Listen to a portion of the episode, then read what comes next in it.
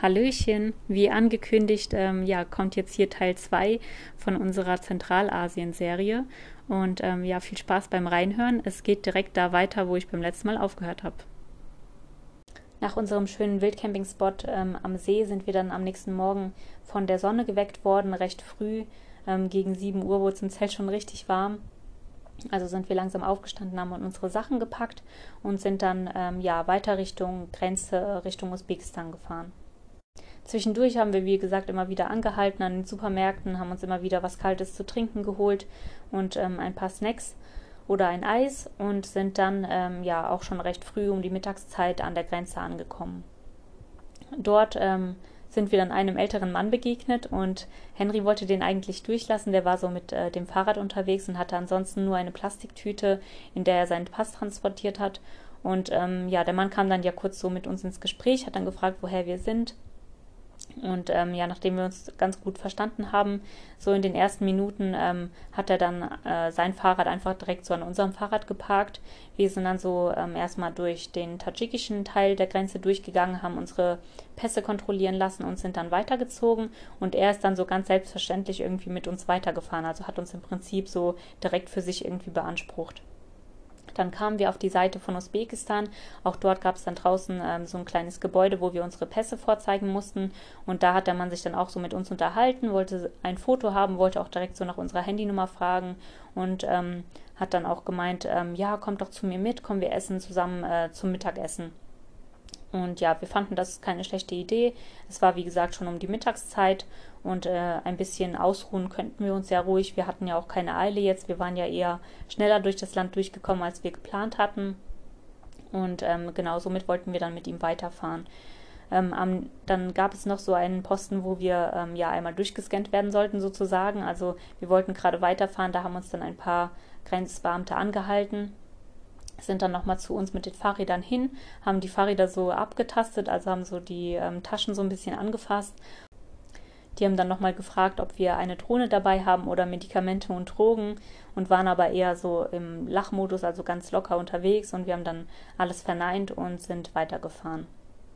Ja, nach der Grenze ähm, hat der Mann dann gesagt, dass er nur vier Kilometer entfernt wohnt und dass wir gerne mit ihm ja zum Mittagessen könnten. Dann würde er uns auch gerne sein Haus zeigen. Er hat auch ähm, ja große Grundstücke, wo er eben Landwirtschaft betreibt und ähm, ja auf jeden Fall auch viele Fruchtbäume und so weiter hat.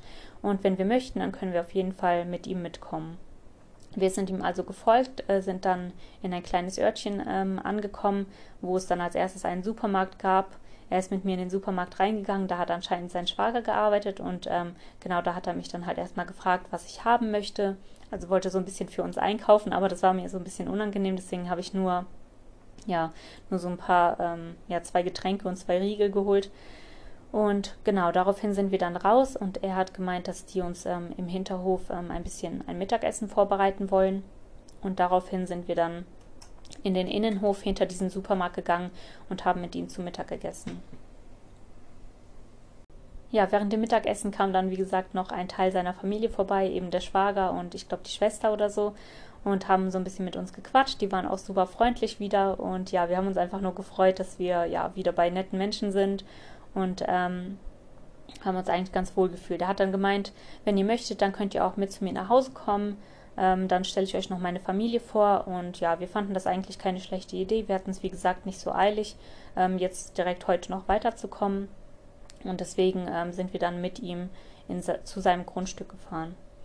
Ähm, ja, da gab es dann wieder eben einen riesengroßen Innenhof, wo wir eben reingekommen sind, unsere Fahrräder abgestellt haben und dann wollte er uns eigentlich schon mit seiner Frau wieder ein bisschen Essen anbieten, aber wir hatten ja schon gerade mit ihm ähm, ja zu Mittag gegessen und er hat dann gefragt, ob wir uns vielleicht ein bisschen ausruhen wollen oder Tee trinken möchten. Also wollte uns wirklich was Gutes tun. Und wir haben gemeint, ja, ausruhen hört sich eigentlich ganz gut an. Daraufhin hat er uns dann in einen Raum geführt. Ähm, genau, und wie ich das schon beschrieben habe, ist es ja in Usbekistan ganz oft so, dass man in einen großen Innenhof kommt und dann gibt es mehrere Gebäude und die führen alle mit einer eigenen Tür in den Innenhof. Ne? Also das ist dann nicht wie so ein Haus, ähm, durch das man wie bei uns halt komplett durchgehen kann, und dann durch mehrere Räume irgendwie durch muss, sondern wirklich jedes Gebäude, äh, jedes Zimmer hat quasi einen Ausgang in den Innenhof. Ja, er hat uns dann in einen Raum gebracht, ähm, wo es einen Ventilator gab und dann so ein paar äh, Matratzen auf dem Boden lagen. Und da haben sie dann gemeint, ähm, ja, können wir so ein Mittagsschläfchen halten. Daraufhin hat sich auch der Rest der Familie verabschiedet und, und jeder hat sich einen Platz gesucht, wo er einen Mittagsschlaf halten konnte. Ja, wir waren ungefähr zwei Stündchen in diesem Räumchen, haben versucht, so ein bisschen einzuschlafen. Bei der Hitze war das aber doch etwas schwierig und irgendwann ist auch der Ventilator ausgegangen. Ab da hat man dann sowieso nur noch ähm, geschwitzt. Und ja, nach zwei Stunden ungefähr ist aber auch der Rest der Familie dann wach geworden. Wir sind aus dem Raum rausgekommen haben uns wieder nach draußen gesetzt. Und daraufhin haben sie uns dann wieder so ein paar Snacks ähm, ja, aufgetischt. Es gab Tee, Melone und ähm, ja, selbstgemachten Kefir. Und so haben wir uns dann zusammengesetzt und ein bisschen ausgetauscht. Ja, nach kurzer Zeit ähm, hat die Frau dann vorgeschlagen, also sie konnte nicht so gut Russisch sprechen, das hat der Mann immer übersetzt und ich habe dann das Russische immer Henry noch so ein bisschen übersetzt, weil er ja auch nicht alles versteht. Jedenfalls hatte die Frau vorgeschlagen, unsere Kleidung zu waschen. Ja, wir waren ja jetzt ähm, den ganzen Tag schon draußen unterwegs, das heißt, wir haben uns auch richtig dreckig und verschwitzt gefühlt. Und ähm, wir wollten denen dann klar machen, dass wir ja die Kleidung nur dann ausziehen, wenn wir uns auch sauber machen können, also wenn wir im Prinzip duschen können. Die haben das irgendwie gar nicht verstanden, was unser Problem ist ja, wir haben dann irgendwie über Google Translate versucht, denen das doch ein bisschen genauer zu erklären, was wir meinen. Also wir wollen uns sauber fühlen und nicht dreckig ähm, frische Kleidung anziehen und so weiter. Aber die haben das wirklich äh, ziemlich lange nicht verstanden. Wir haben das mehrfach irgendwie versucht zu erklären. Die haben irgendwie gedacht, wir wollen einfach die dreckige Kleidung nicht ausziehen oder so. Ja, es war auf jeden Fall alles so ein bisschen missverständlich, ähm, bis wir dann halt irgendwann deutlich gemacht haben oder gefragt haben, ja, wir haben auch so eine mobile Dusche dabei, können wir hier irgendwo duschen? Und daraufhin meinte der so, nee, wir haben hier keinen ähm, Waschraum. Ähm, hier kann man nicht duschen, aber wir können euch äh, zur Banya fahren. Ne? Und äh, Banya bedeutet quasi, ja, so Waschhaus. Das ist ein Waschhaus. Und ähm, ja, daraufhin haben wir dann so gesagt, hä, nee, äh, wir müssen jetzt nicht zu irgendeiner Banya fahren. Wir haben doch unsere äh, Dusche dabei und dann hat er richtig drauf bestanden, dass wir auf jeden Fall mit zur Banja fahren, dass wir dann da duschen können und so weiter. Er hat uns dann erklärt, dass die ungefähr 15 Kilometer entfernt im nächsten Ort ist und die würden da auch immer hinfahren, um zu duschen und so weiter. Naja, war uns auf jeden Fall richtig unangenehm. Ähm, wir wollten eigentlich nicht so viel Umstände machen, aber der hat uns letztendlich am Ende gar keine Wahl mehr gelassen, also mussten wir mitkommen ähm, zu der Banja. Die Frau hatte, wie gesagt, auch vorgeschlagen, dass sie unsere Wäsche waschen können. Die hatten wohl eine Waschmaschine. Und ähm, ich hatte ihr dann versucht zu erklären, ähm, ja, dass ich aber nicht so viel Wäsche dabei habe. Also ich hatte jetzt extra für diese Region hier in Georgien ein Hemd gekauft, das halt hinten so ein bisschen ähm, über den Po geht, damit ich mich hier so ein bisschen wohler fühle, weil die Leute oder die Frauen eher gesagt hier ja auch alle so lange Sachen und lockere Sachen tragen. Und ähm, ja, meine Longsleeves, die sind halt alle trotzdem so ganz normal kurz gewesen. Und damit habe ich mich ähm, ja in diesen Regionen einfach nicht so wohl gefühlt. Jedenfalls hatte ich eben nur dieses eine Hemd. Und wenn ich ähm, das gewaschen habe, also in den Unterkünften zum Beispiel, ähm, dann habe ich halt in den Unterkünften ähm, andere Sachen angezogen. Aber so hatte ich jetzt nichts ähm, anderes dabei, was ich alternativ zu dem Hemd ähm, eben angezogen hätte. Und daraufhin hat die Frau dann gesagt, ach ja, kein Problem und hat mir dann zwei Kleider gebracht, von denen ich mir eins aussuchen sollte. Ja, auch für Henry ähm, gab es dann ein lockeres Hemd und eine lockere Hose. Ähm, aber er hat gemeint, nee, nee, ähm, er braucht das nicht, er hat selber Sachen dabei. Ähm, genau. Und ja, somit sind wir dann zu der Banja gefahren. Und zwar mit dem Auto. Also zwischendurch haben wir dann ähm, noch seine Frau und die Schwiegertochter, glaube ich, irgendwo auf einem Feld ausgesetzt. Ähm, die haben dann angefangen, auf dem Feld zu arbeiten. Es war ja mittlerweile schon so 17 Uhr, also auch ein bisschen kühler draußen. Und der Mann ist dann mit uns ähm, 15 Kilometer weiter in die nächste Stadt zur Banja gefahren. Ja, wir haben dann dort ein Haus betreten. Ähm, vor dem Gebäude saßen drei Frauen, die ähm, riesengroße Schalen hatten voller kleiner Zwiebeln, die die am Schälen waren. Ähm, also es hat auch wirklich nach Zwiebeln dann dort gerochen. Ähm, wir haben dann auf jeden Fall das Gebäude betreten und er hat uns ähm, ja zu diesen Waschräumen gebracht, hat uns dann gezeigt, wie dort alles funktioniert, wie man da ähm, ja die Wassertemperatur regulieren kann und so weiter. Und hat uns dann im Prinzip ähm, ja dort erstmal zurückgelassen, hat gesagt, er wartet dann draußen auf uns. Ja, wir haben dann in diesem ähm, Räumchen geduscht. Ähm, ich habe auch ein paar Fotos geschossen, also ich werde das auf jeden Fall auf Instagram auch mal zeigen, wie das ausgesehen hat. Ähm, ja, in Deutschland ist das auf jeden Fall eher eine Katastrophe. Ich glaube kaum, dass das durch irgendeine Sicherheitsregelung ähm, durchgekommen wäre. Das war auf jeden Fall ja eher ein sehr dreckiger, ramschiger Ort. Das sah überhaupt nicht schön aus, aber wir haben uns gedacht, ja, kein Problem. Hauptsache, wir haben eine Dusche und fühlen uns danach wieder frisch. Und ähm, genau, und als wir da rausgekommen sind, haben wir dann auch so ein bisschen mitbekommen, wie er für uns bezahlen wollte. Also anscheinend muss man dann für das Duschen dort auch bezahlen. Er war ganz erstaunt, dass wir innerhalb von einer Viertelstunde auch fertig waren. Ähm, aber ja, wir haben uns dann später ein äh, bisschen Gedanken darüber gemacht und haben uns gedacht, okay, wenn die wirklich nur alle zwei Wochen hierher fahren, um zu duschen, dann verbringt man wahrscheinlich den halben Tag dort und genießt es eben richtig, ähm, ja, sich wieder sauber zu fühlen.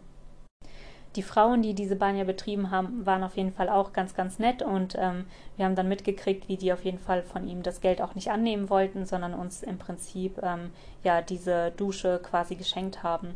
Wir haben dann noch ein bisschen mit denen gequatscht. Ähm, sie haben uns Tee serviert.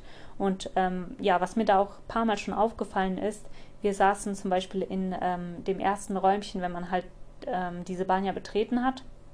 Da gab es einen Tisch, an dem eine Frau ebenfalls gesessen hat und irgendwie gearbeitet hat. Und ähm, ja, als sie dann ihren Tee fast leer getrunken hat, hat sie den Rest des Tees, also so zwei, drei Schlückchen, einfach in diesem Raum auf den Boden gekippt. Also das war kein gefliester Raum, das war so ein betonierter Boden, aber die hat es einfach so auf den Boden gekippt. Und für mich war das schon so in dem Moment so, hä, das ist doch voll, wie kann man denn auf dem Boden, wo, wo man rumläuft, einfach so den Tee auskippen, ne?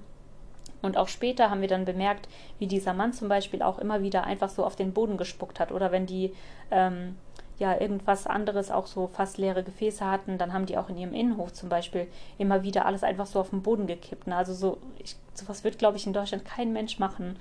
Und ähm, ja, wir fanden das auf jeden Fall auch so ein bisschen ekelhaft. ja, dann gab es noch ein paar Verabschiedungsfotos mit den Frauen und dann sind wir auch wieder zurück ähm, zu seinem Heim gefahren. Ja, bei ihm zu Hause angekommen hatte ich ja dann ähm, das Kleid an ähm, Henry hatte sein Oberteil gewechselt, also er hatte vorher ein T-Shirt an und hatte dann ein Top an. Und ähm, genau, bevor es dann das Abendessen geben sollte, ähm, hat der Mann immer wieder zu Henry gemeint, ja, ob ihm nicht kalt wäre. Also zum Beispiel sind wir noch mit dem Auto so ein bisschen gefahren, hat dann gefragt, sag mal, ist dir nicht kalt? Also er hatte ja nur so eine Shorts an, ähm, so nach dem Motto, willst du dir nicht eine Hose anziehen? Und auch als wir dann bei denen im Hof angekommen sind, hat er gemeint, ja, willst du nicht eine Hose anziehen? Hast du nicht eine Hose? Und hat dann auch immer wieder so ähm, auf mich appelliert, ähm, als ob ich es Henry sagen müsste, dass er sich eine Hose anziehen muss. Also immer wieder so, ja, kannst du dir nicht sagen, hat er keine Hose dabei oder so? Halt immer auf Russisch, ne? Und ich habe das dann ähm, Henry so übersetzt und ja, Henry hatte keine Lust, seine Hose anzuziehen. Also der läuft ähm, gerne halt mit kurzer Hose rum. Und ähm, ja, er hat es auch nicht eingesehen, weil es ja, wie gesagt, über 40 Grad waren. Warum soll er dann eine Hose anziehen? Ja, und der Mann hat aber wirklich immer wieder darauf appelliert und hat dann auch so gemeint, ja komm, wenigstens jetzt für ein paar Stunden fürs Abendessen, zieh dir doch eine Hose an und so. Und Henry meinte so, nein, will ich nicht. Und ähm, ja, dann äh, hat er sich auf jeden Fall keine lange Hose angezogen. Wir haben uns dann also mit der ganzen Familie dann auch nochmal zu Tisch gesetzt und es gab wieder so ein leichtes Abendessen, also nochmal Wassermelone, Kefir, Brot und äh, Trauben. Äh, mit den Trauben, das war auch richtig schön bei denen. Die hatten nämlich ähm, über dem ganzen Hof so ein Metallgerüst, wo ähm, ja Weinreben hochgewachsen sind und ähm, der ganze Hof war im Prinzip so im Schatten der Trauben gelegen. Die waren auch mittlerweile schon richtig reif gewesen und ähm, äh, im Hof stand dann noch so eine ja so ein Gerüst, ähm, das so von vier Seiten quasi ähm, beklettert werden konnte und somit konnte man dann auch die die Weintrauben, die oben schon reif waren, abschneiden und essen. Und ähm, ja, somit hatten wir dann wirklich ganz frische Weintrauben zum Essen auch bekommen. Ja, zwischendurch ähm, sind wir dann auch noch so auf seine Grundstücke gefahren. Er hat uns noch ähm, ja, seine Landwirtschaft gezeigt, wo er to Tomaten wachsen hat. Also er hatte wirklich ganz, ganz große Flächen, wo auch anscheinend ganz viele Nachbarn mitgearbeitet haben und ähm, ja, eben die Felder, ähm, wie sagt man, bewirtschaftet haben ja, auf jeden Fall ähm, gegen Abend, als es dann dunkel war, wollte er unbedingt ähm, mit meiner Mama telefonieren. Und schon nach der Bahn hatte er ähm, mit uns noch einen Freund angefahren, genau, der ähm, ihm helfen wollte, irgendwie nach Deutschland anzurufen. Ich habe nämlich direkt gesagt, ja, nach Deutschland zu telefonieren ist super teuer. Ähm, ich würde das jetzt nicht unbedingt empfehlen. Und daraufhin wollte er eben die ganze Zeit zu diesem Freund. Und ähm, die haben dann versucht, äh, meine Mutter anzurufen. Ja, das hat äh, nicht funktioniert irgendwie, die ist nicht dran gegangen. Und ähm, daraufhin hat der Mann dann ein Foto von mir geschossen und hat es ihr dann per WhatsApp geschickt.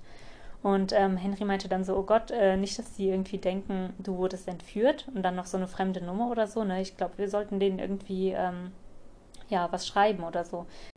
Dann habe ich meiner Schwester geschrieben und habe so kurz die Situation aufgeklärt. Also habe ihr geschrieben, dass wir ähm, einen netten Gastgeber haben, bei dem wir gerade zu Besuch sind und der wollte sie gerne kennenlernen und deswegen anrufen. Ähm, ja, dass sie das bitte meiner Mama ausrichten soll. Nicht, dass die irgendwie denkt, dass wir ja entführt wurden oder so, sondern dass alles in Ordnung ist und sie ruhig an die Nummer dran gehen kann. Ja, und als wir dann zu Hause und beim Abendessen waren, ähm, hatte er dann irgendwie nochmal, ähm, ja, unbedingt mit meiner Mama telefonieren wollen. Also haben wir es dann nochmal versucht, sie anzurufen und dann ist sie auch dran gegangen. Ja, wir kannten das schon aus der Türkei, dass, ähm, ja, wenn irgendwie fremde Gäste zu Besuch sind, dass man dann gerne der ganzen Familie davon erzählt. Und deswegen war es für mich jetzt auch nicht so außergewöhnlich, dass er eben, ähm, ja, mit meiner Mama telefonieren wollte. Jedenfalls, ähm, genau, haben die dann so ein bisschen äh, mit unseren Eltern gesprochen und ähm, der Mann hat dann einfach erzählt, ja, was im Prinzip so den, die letzten Stunden passiert ist, dass er uns an der Grenze gefunden hat äh, oder getroffen hat und ähm, dass er uns ja zum Essen dann eingeladen hat, so ein bisschen rumgeführt hat, dass meine Eltern sich keine Sorgen machen wollen, dass sie unsere Wäsche waschen möchten und dass wir dann am nächsten Morgen weitergeschickt werden. Ja, und ähm, dann wollte ich eigentlich im Prinzip auch schon auflegen. Also ich hatte dann nochmal so kurz mit ihr ein bisschen gequatscht. Und ähm, wir haben ja auch ansonsten eigentlich regelmäßig Kontakt. Das heißt, ich hatte jetzt auch nicht das Bedürfnis, mit ihr während dem Essen mit der Familie irgendwie stundenlang zu telefonieren. Und ähm, deswegen wollte ich dann auflegen. Ähm, sein Freund hat ihn dann darauf hingewiesen, dass meine Mutter ja WhatsApp hat und hat dann gemeint, ah, du kannst aber kostenlos ähm, übers Internet sie nochmal anrufen, ne? Ja, und dann hat er einfach nochmal angerufen ähm, obwohl wir eigentlich schon so alles besprochen hatten. Und ja, meine Mama und ich, wir haben halt dann so gesagt, ja, okay, Mama, irgendwie, keine Ahnung, will der immer noch mit dir reden und so. Und dann hat er auf jeden Fall so ein bisschen äh, sich mit meiner Mama nochmal ausgetauscht und wollte unbedingt zum Beispiel zeigen, ähm, ja, dass ich ein Kleid von denen anhatte. Und eigentlich ähm, bei dem ersten Telefonat das wir geführt haben, also das war immer mit äh, Videocall. Ne? Bei dem ersten Telefonat hatte er schon so zu mir gesagt, ja, stell dich mal hin, zeig mal deiner Mama, was du für ein Kleid anhast und so, ne? Und das hatte ich dann schon gemacht. Und bei dem zweiten äh, Call, das er dann über WhatsApp ähm, gemacht hat, wollte der dann unbedingt nochmal, dass ich aufstehe und dieses Kleid zeige. Und daraufhin habe ich dann gesagt, ja, das habe ich doch schon gezeigt. Der hat aber dann so richtig drauf beharrt, nee, steh auf, steh auf, zeig das Kleid und so, ne? Und so, also das hat mich dann schon richtig genervt, dass er jedes Mal in so einem Befehlston eben mit mir gesprochen hat, aber ich habe dann gesagt, ja gut, komm, stehe ich nochmal kurz auf, dann hat er mich nochmal gezeigt und dann hat meine Mama gesagt, ja, das haben wir doch auch schon gesehen und so. Und naja, auf jeden Fall dann nach ein paar Minuten irgendwann haben wir dann das Telefonat auf jeden Fall endlich beenden können. Ja, dann ging es hin zur Schlafsituation. Da hat er mich dann gefragt, ob ich ähm, ja lieber mit seiner Frau schlafen möchte oder mit Henry. Daraufhin habe ich gesagt, nee, ich schlafe dann äh, lieber mit Henry in einem Raum. Und daraufhin meinte er so, ja, und Henry, würde der auch mit mir in einem Raum schlafen? Und dann habe ich gesagt, nee, Henry schläft bei mir. Ja, daraufhin haben sie dann so ähm, Betten vorbereitet. Also im Innenhof ähm, gab es halt nochmal diesen 4x4 ähm, Meter Holztisch, wo dann ja einfach so zwei Matratzen wieder draufgelegt wurden, die so ganz flach sind. Ähm, das scheint hier so gang und gäbe zu sein. Auf jeden Fall durften wir dann im Innenhof unter diesen Trauben übernachten und er ähm, hat dann in einem Raum geschlafen, ähm, ich glaube mit seinen Söhnen und die Frau hat dann mit den Kindern, also die haben da irgendwie mit den Enkelkindern zusammen gewohnt. Die Frau hat dann da, wo wir gegessen haben, auf diesem Platz ähm, ihr Lager aufgeschlagen und hat dann dort übernachtet. Ja, und was dann auch noch so äh, eine ganz komische Begebenheit war, ähm, ja, zum einen ist mir aufgefallen, dass die Mutter beim Essen schon immer wieder so gerülpst hat. Aber ja, das hört man ja auch immer wieder in irgendwelchen Reportagen und so, dass es in anderen Ländern ähm, üblich ist, wenn man halt gut gegessen hat, dass man so ähm, rülpst und dass das dann ein Zeichen davon ist, dass das Essen gut war. Jedenfalls hat die sich da nicht geniert. Und ähm, ja, nach dem Essen ähm, hat er mich dann auch so, also auf Russisch gefragt, ähm, ja, Tibeninada srać. Ne? Und das heißt übersetzt, äh, musst du nicht scheißen. ja, und ich habe dann erst so gedacht, hey, habe ich das jetzt richtig gehört oder meinte der das ernst, ne? Und der hat das anscheinend ernst gemeint. Der wollte echt wissen, ob ich halt auf Klo gehe, ne? Und das war für mich halt so voll, äh, hallo, voll der Griff so in meine Privatsphäre, ne? Was geht, was geht denen das an, wann und wo ich auf Klo gehe? Ähm, auf jeden Fall war mir das echt so ein bisschen unangenehm, dass er das überhaupt gefragt hat. Und naja, auf jeden Fall hatte er uns dann halt die Toilette noch gezeigt und die war bei denen wirklich sehr, sehr ordentlich, aber es war trotzdem halt ähm, ja eine Toilette, die draußen abseits vom Haus war, ähm, wieder halt einfach so ein Loch im Boden. Aber die hatten das halt sehr sauber gehalten. Es hat natürlich trotzdem extrem gestunken. Und ähm, ja, Henry hat mich dann irgendwann so gefragt, ja, wo ist denn hier so die Toilette, ne? Und für ihn war das dann die erste Begegnung, ähm, ja, mit so einem Blumsklo. Ich habe ihn dann schon mal so ein bisschen vorgewarnt und habe ihm gesagt, ja, aber denn ihre Toilette ist echt wirklich ähm, sehr sauber und toll. Ich habe ja wirklich schon viele unterwegs gesehen, die ich äh, benutzen musste. Und als er dann so zurückkam, kam er so richtig schockiert und hat so gesagt, oh mein Gott, konntest du da auf Klo gehen? Was ist das für eine Toilette? Das ist ja grausam. Wieso haben die keine normale Toilette und so, ne? Und die hatten halt auch wirklich nirgendwo einen Wasserhahn ähm, jedes Mal, wenn du zum Beispiel aus der Toilette kamst, ähm, die haben das dann halt auch immer so ein bisschen mitgekriegt irgendwie. Ne? Man ja, kriegt ja mit, wenn der andere da so um die Ecke verschwindet sozusagen. Und jedes Mal, wenn du dann halt von der Ecke da zurückkamst, dann hatten die ähm, so eine große ähm, silberne Vase oder so ein Gefäß wie so eine Gießkanne im Prinzip und haben das auf deine Hände gegossen und halt erwartet, dass du deine Hände wäschst. Ne? Und ähm, ja, so war das dann eigentlich immer. Also vor dem Essen sollte man die Hände waschen, da haben die das ähm, so über die Hände gegossen nach dem Essen und die haben halt immer nur dieses Gefäß dann aufgefüllt zum Händewaschen. Ja, und am Abend ist dann jeder ähm, so in sein Gemach gegangen. Da ist mir dann auch aufgefallen, dass sich keiner umgezogen hat. Äh, ja, dass die auch irgendwie keine Zähne geputzt haben oder so. Also mir wäre jetzt nicht aufgefallen, dass die nochmal ja, irgendwo hingegangen. Vor allem, es gab ja auch kein Waschbecken, also ich weiß auch nicht, wo die hätten hingehen können, um die Zähne zu putzen. Und ähm, so ist dann jeder mit den Klamotten, die er tagsüber anhatte, ähm, schlafen gegangen. Ja, die Nacht im Hof war aber sehr angenehm. Also man hat, wie gesagt, draußen geschlafen und dort kühlt es ja immer ganz schön ab. Man konnte die ganzen Sterne sehen und hat auch so unter den Weinreben gelegen. Also das war echt richtig schön, so draußen zu schlafen. Und am nächsten Morgen gegen 4 Uhr hat dann wieder ein Wecker geklingelt, denn auch diese Familie war ähm, ja islamisch. Und dann habe ich ähm, aus irgendeinem Zimmer eben gehört, wie der Vater angefangen hat, sein Morgengebet zu beten ja, irgendwann ist er dann auch aufgestanden nach dem Gebet und ist dann schon so über den Hof die ganze Zeit gelaufen und wir lagen da ja, also konnte ich dann im Prinzip auch nicht mehr schlafen. Ähm, ich habe immer wieder gehört, wie er dann auch zum Beispiel auf den Boden gespuckt hat oder so, was er irgendwie ja regelmäßig gemacht hat. Jedenfalls, ähm, ja, ungefähr gegen 5 Uhr war die ganze Familie auf einmal auf den Beinen und somit sind wir dann natürlich auch aufgestanden. Die waren dann auch gleich morgens richtig fleißig zu Gang.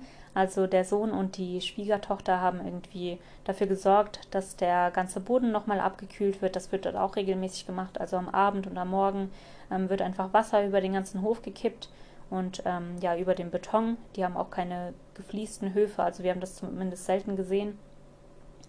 Und ähm, dieses Wasser, das soll dann halt dafür sorgen, dass einfach alles so ein bisschen abkühlt.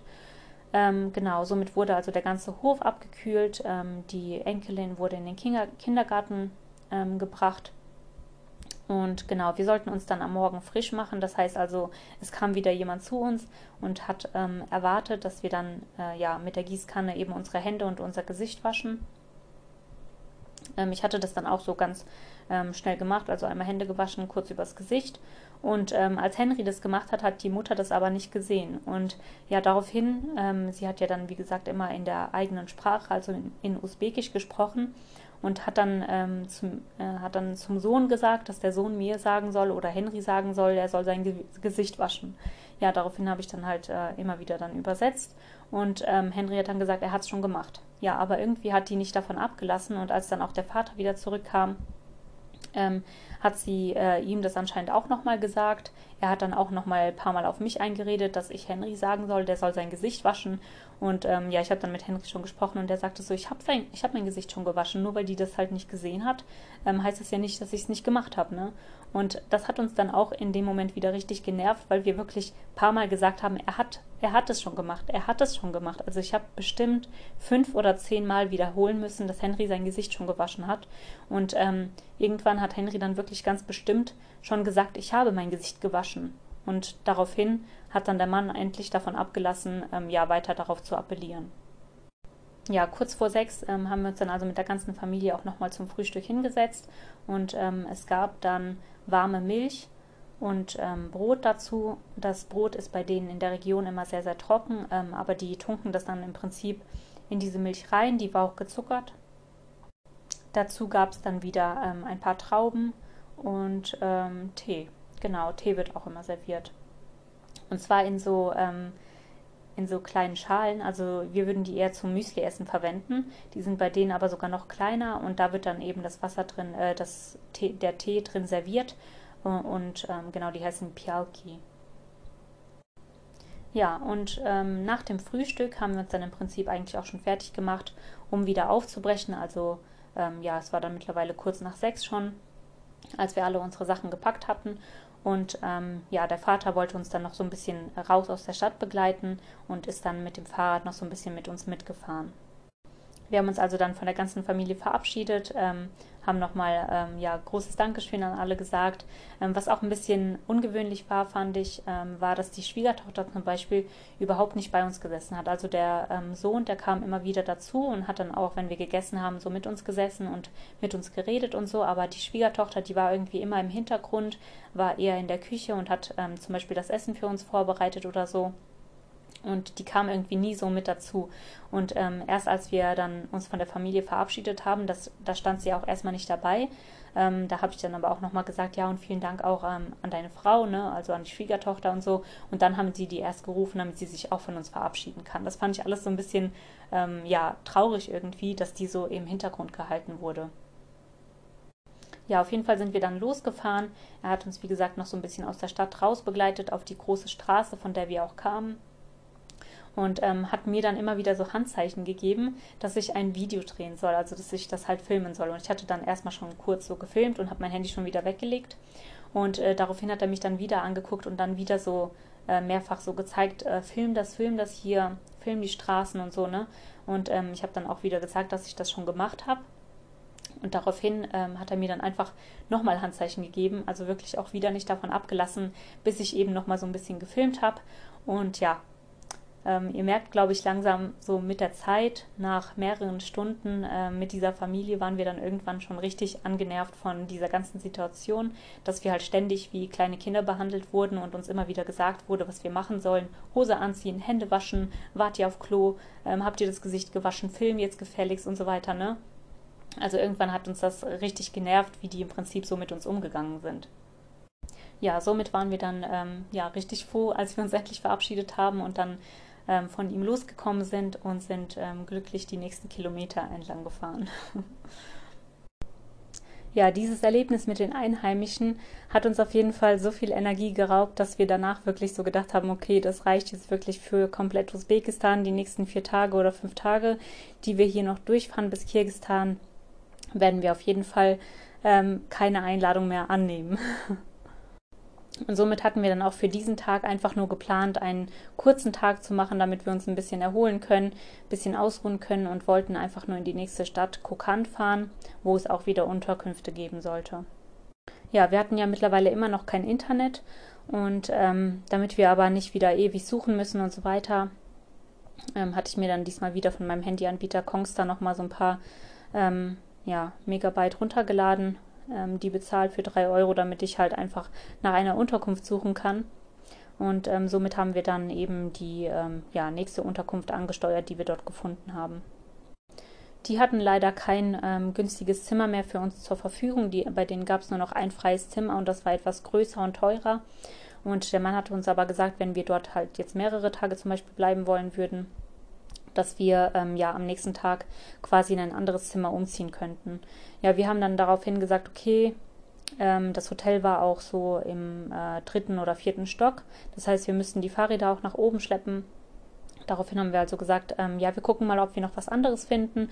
Und wenn wir nichts finden, kommen wir nochmal zurück. Und er war super nett und hat auch gemeint, ja, ist kein Problem. Also ihr könnt euch ruhig noch woanders umschauen. Ansonsten, wenn ihr Hilfe auch braucht mit den Fahrrädern, ähm, kann ich euch gerne helfen, die auch nach oben zu tragen. Dar daraufhin sind wir also dann noch so ein bisschen durch die Stadt durchgefahren, haben noch mal ein paar Hotels angefahren.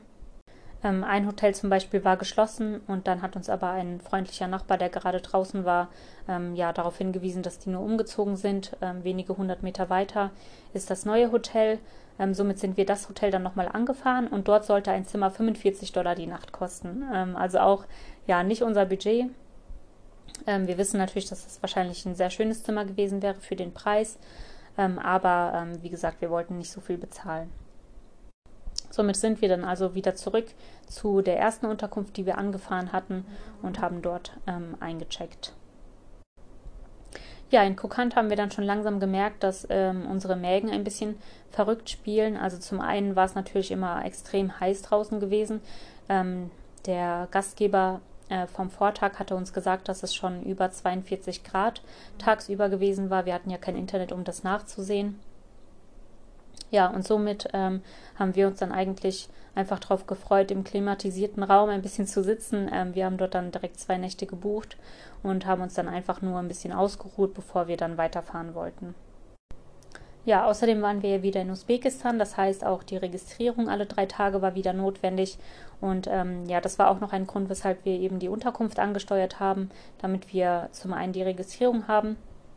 Und wir haben dann ausgerechnet, dass wir wahrscheinlich ähm, von Kokant aus dann ähm, durchfahren können bis an die Grenze und nicht nochmal eine weitere Unterkunft ansteuern müssten. Nach zwei Übernachtungen ähm, und endlich auch wieder ein bisschen Internet sind wir dann also von Kokand weitergefahren Richtung kirgisische Grenze. Ja, die Region, in der wir dort unterwegs waren, nennt sich Ferganatal und ähm, es gibt dort auch eine Stadt, die heißt Fergana, die haben wir jetzt nicht angesteuert, wir sind ähm, eher so mitten ähm, durch das Tal durchgefahren und diese, äh, diese Region ist auf jeden Fall auch sehr bekannt dafür, dass die im Sommer extrem ähm, heiß wird. Das heißt, ähm, ja, so von der Hitze her waren das auf jeden Fall unsere extremsten Tage, die wir da durchgefahren sind. Nämlich die nächsten zwei Tage. Wir mussten tagsüber wirklich super viele Pausen machen. Ähm, man hat nach zehn Kilometern schon gemerkt, dass einem so ja leicht mau, äh, flau im Magen wird, dass es vielleicht schon ein bisschen übel wird. Deswegen haben wir dann immer angehalten, an Supermärkten kalte Getränke gekauft, ähm, ein bisschen Eis oder irgendwas anderes zum Abkühlen und Snacken, bevor wir dann eben weiter ähm, gefahren sind ja, die nächsten Tage waren wir auch irgendwie ähm, so ein bisschen ja, mental äh, fertig. Wir hatten uns, ähm, wir hatten uns ja von Vanita in Penjakent ähm, die Adresse von ihren Freunden in dieser Region geben lassen. Wir waren aber schon daran vorbeigefahren und weil wir kein Internet hatten, konnten wir die ja nicht kontaktieren. Aber wir haben gedacht, ähm, durch diesen Kontakt kommen wir vielleicht ähm, an Vanitas Kontakt dran.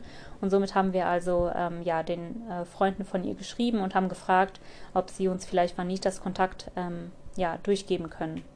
Daraufhin haben wir uns mit ihr sogar ein bisschen austauschen können. Die hat sich richtig gefreut, ähm, dass wir sie kontaktiert haben. Und dann haben wir uns einfach so ein bisschen von den letzten Tagen erzählt. Sie hat erzählt, was sie in Tadschikistan erlebt hat. Und auch wir haben von unseren Erlebnissen erzählt. Und ähm, ja, das war auch ganz witzig. Wir haben ihr dann zum Beispiel von der Gegebenheit bei dem Gastgeber ähm, direkt hinter der Grenze erzählt. Und daraufhin hat sie dann gemeint, dass das hier wohl äh, ja ganz üblich ähm, ist, dass die Leute eben nicht direkt sagen, was sie wollen. Und ähm, letztendlich sind wir eigentlich darauf gekommen, dass der Mann eigentlich die ganze Zeit nur wollte, dass wir uns angemessen kleiden, so wie es in ihren Augen angemessen ist, statt uns zu sagen, ähm, ja, könnt ihr euch vielleicht was Langes anziehen oder ähm, Moni, kannst du dir vielleicht ein Kleid anziehen? Ähm, das entspricht nicht so dem, was wir halt an Vorstellungen haben und so weiter. Ne? Und letztendlich haben wir uns dann sogar noch mehr darüber geärgert, wie die eigentlich mit uns umgegangen sind.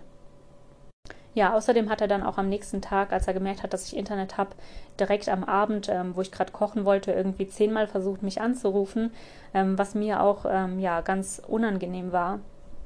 Vor allem, weil ähm, ja dazu nämlich noch kommt, was ich jetzt noch gar nicht erwähnt habe, ähm, in unseren ganzen Gesprächen war eben Deutschland ganz, ganz oft ähm, großes Thema. Also er hat ganz oft erzählt, dass er gerne nach Deutschland ähm, gehen würde, dass er dort gerne arbeiten würde und das Geld nach Hause schicken würde. Er hat uns ganz oft gefragt, was man denn so verdient, ähm, dass seine Söhne gerne in Deutschland arbeiten würden und so weiter und so fort. Und als wir dann so alles ein bisschen zusammengerechnet haben, uns auch mit ähm, Vanita ein bisschen ausgetauscht haben, kam uns das alles halt eher so vor, als ob wir eigentlich nur ja von ihm im Prinzip auch nur ausgenutzt wurden, damit er einen Kontakt nach Deutschland hat. Ähm, als er mich dann auch 20 Mal da versucht hat, irgendwie anzurufen, also ich habe am Ende wirklich gezählt, wie viele Anrufe das waren, das waren 18 Anrufe äh, in Abwesenheit. Ja, habe ich mir dann auch gedacht, okay, wenn es jetzt wirklich was Wichtiges wäre, dann könnte er mir eigentlich auch schreiben. Und das war mir echt super unangenehm und ähm, deswegen haben wir uns dann letztendlich entschieden, dass wir diesen Kontakt dann auch blockieren. Auch die Gegebenheit ähm, mit dem Restaurant, wo wir zelten wollten, haben wir Vanita erzählt. Und auch da hat sie uns erzählt, dass sie ähm, andere Reisende getroffen hat, die ebenfalls in Tadschikistan überall, wo sie campen wollten, ähm, ja 100 Som, also 10 Euro zahlen mussten. Ähm, ja, was uns einfach richtig erschüttert hat. Also man wird wirklich ähm, dort in dem Land, wenn man irgendwo vorbeireist und ein bisschen anders aussieht, direkt so als ähm, ja wandelndes, äh, wandelnder Dollarschein gesehen, also als äh, Cash-Cow, sagt Henry immer so gerne. Und ähm, ja, das ist einfach ein richtig negatives Gefühl. Also man ist ja eigentlich in dem Land, weil man so ein bisschen was von der Kultur und den Menschen erfahren will. Und wenn man dann letztendlich nur so überall über den Tisch gezogen wird, ähm, ja, fühlt sich das einfach nicht richtig an. Nach dem Austausch mit Vanita sind uns also da wirklich auch mehrere Situationen mit dem Gastgeber da aufgefallen, die uns halt ähm, ja eher sehr negativ in Erinnerung geblieben sind, weshalb wir dann, wie gesagt, ähm, letztendlich entschieden haben, nach ein paar Tagen und äh, so vielen Anrufen in Abwesenheit, ohne irgendwie, dass er mal ein Wort geschrieben hat, eben einfach den Kontakt zu blockieren. Ja, die nächsten Tage waren, wie gesagt, super anstrengend, weil es einfach mega, mega heiß war. Also ähm, wir wollten dann irgendwie auch nur noch durchkommen durch den Tag. Ähm, es hat ja auch keinen Sinn gemacht, jetzt irgendwie nur äh, morgens oder nur abends zu fahren. Wir wollten ja auch vorwärts kommen und die Region so ein bisschen hinter uns lassen. Und ich meine, was macht man dann in der Mittagszeit? Ne? Wo setzt man sich hin? Ähm, sich da jetzt irgendwie fünf Stunden an einen Fleck zu setzen in den Schatten, nur um den Tag ähm, so abzusitzen, hat für uns jetzt auch keinen Sinn gemacht. Deswegen haben wir wirklich versucht, ja, mit unseren letzten Kräften einfach mit ganz vielen Pausen, ganz viel Schattenpausen, viel Trinken, viel Wassermelonen ähm, eben durch dieses Fergana-Tal durchzukommen. Die Region, die war leider auch wirklich super dreckig, also ganz, ganz verstaubt und trocken. Und man hat immer wieder, ähm, wenn man durch so Orte durchgefahren ist, gemerkt, dass ähm, ja der Müll verbrannt wird. Also das ist auch noch so ein Punkt hier in den ganzen Regionen. Ähm, ich glaube, ich habe vielleicht zwei Mülltonnen ähm, gesehen, die es hier überhaupt irgendwo mal stehen gab. Ansonsten findet man wirklich auch gar keinen Mülleimer. Also es ist wirklich schon ein kleines Wunder, wenn man dann ähm, vor einem Supermarkt einen richtigen Mülleimer findet. Meistens steht dort nur so irgendein ähm, großer Karton, wo dann halt Müll reingeworfen wird und irgendwann verbrennen die das alles hier.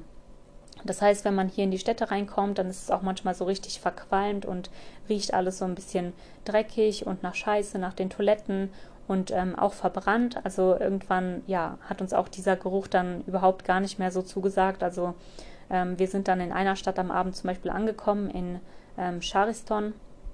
Dort sollte es wieder ein Gästehaus geben und ähm, ja, wir wollten in der Region gar nicht zelten, weil alles, alles irgendwie so dicht besiedelt war und uns das einfach unangenehm war, da noch irgendwo einen Zeltplatz zu suchen.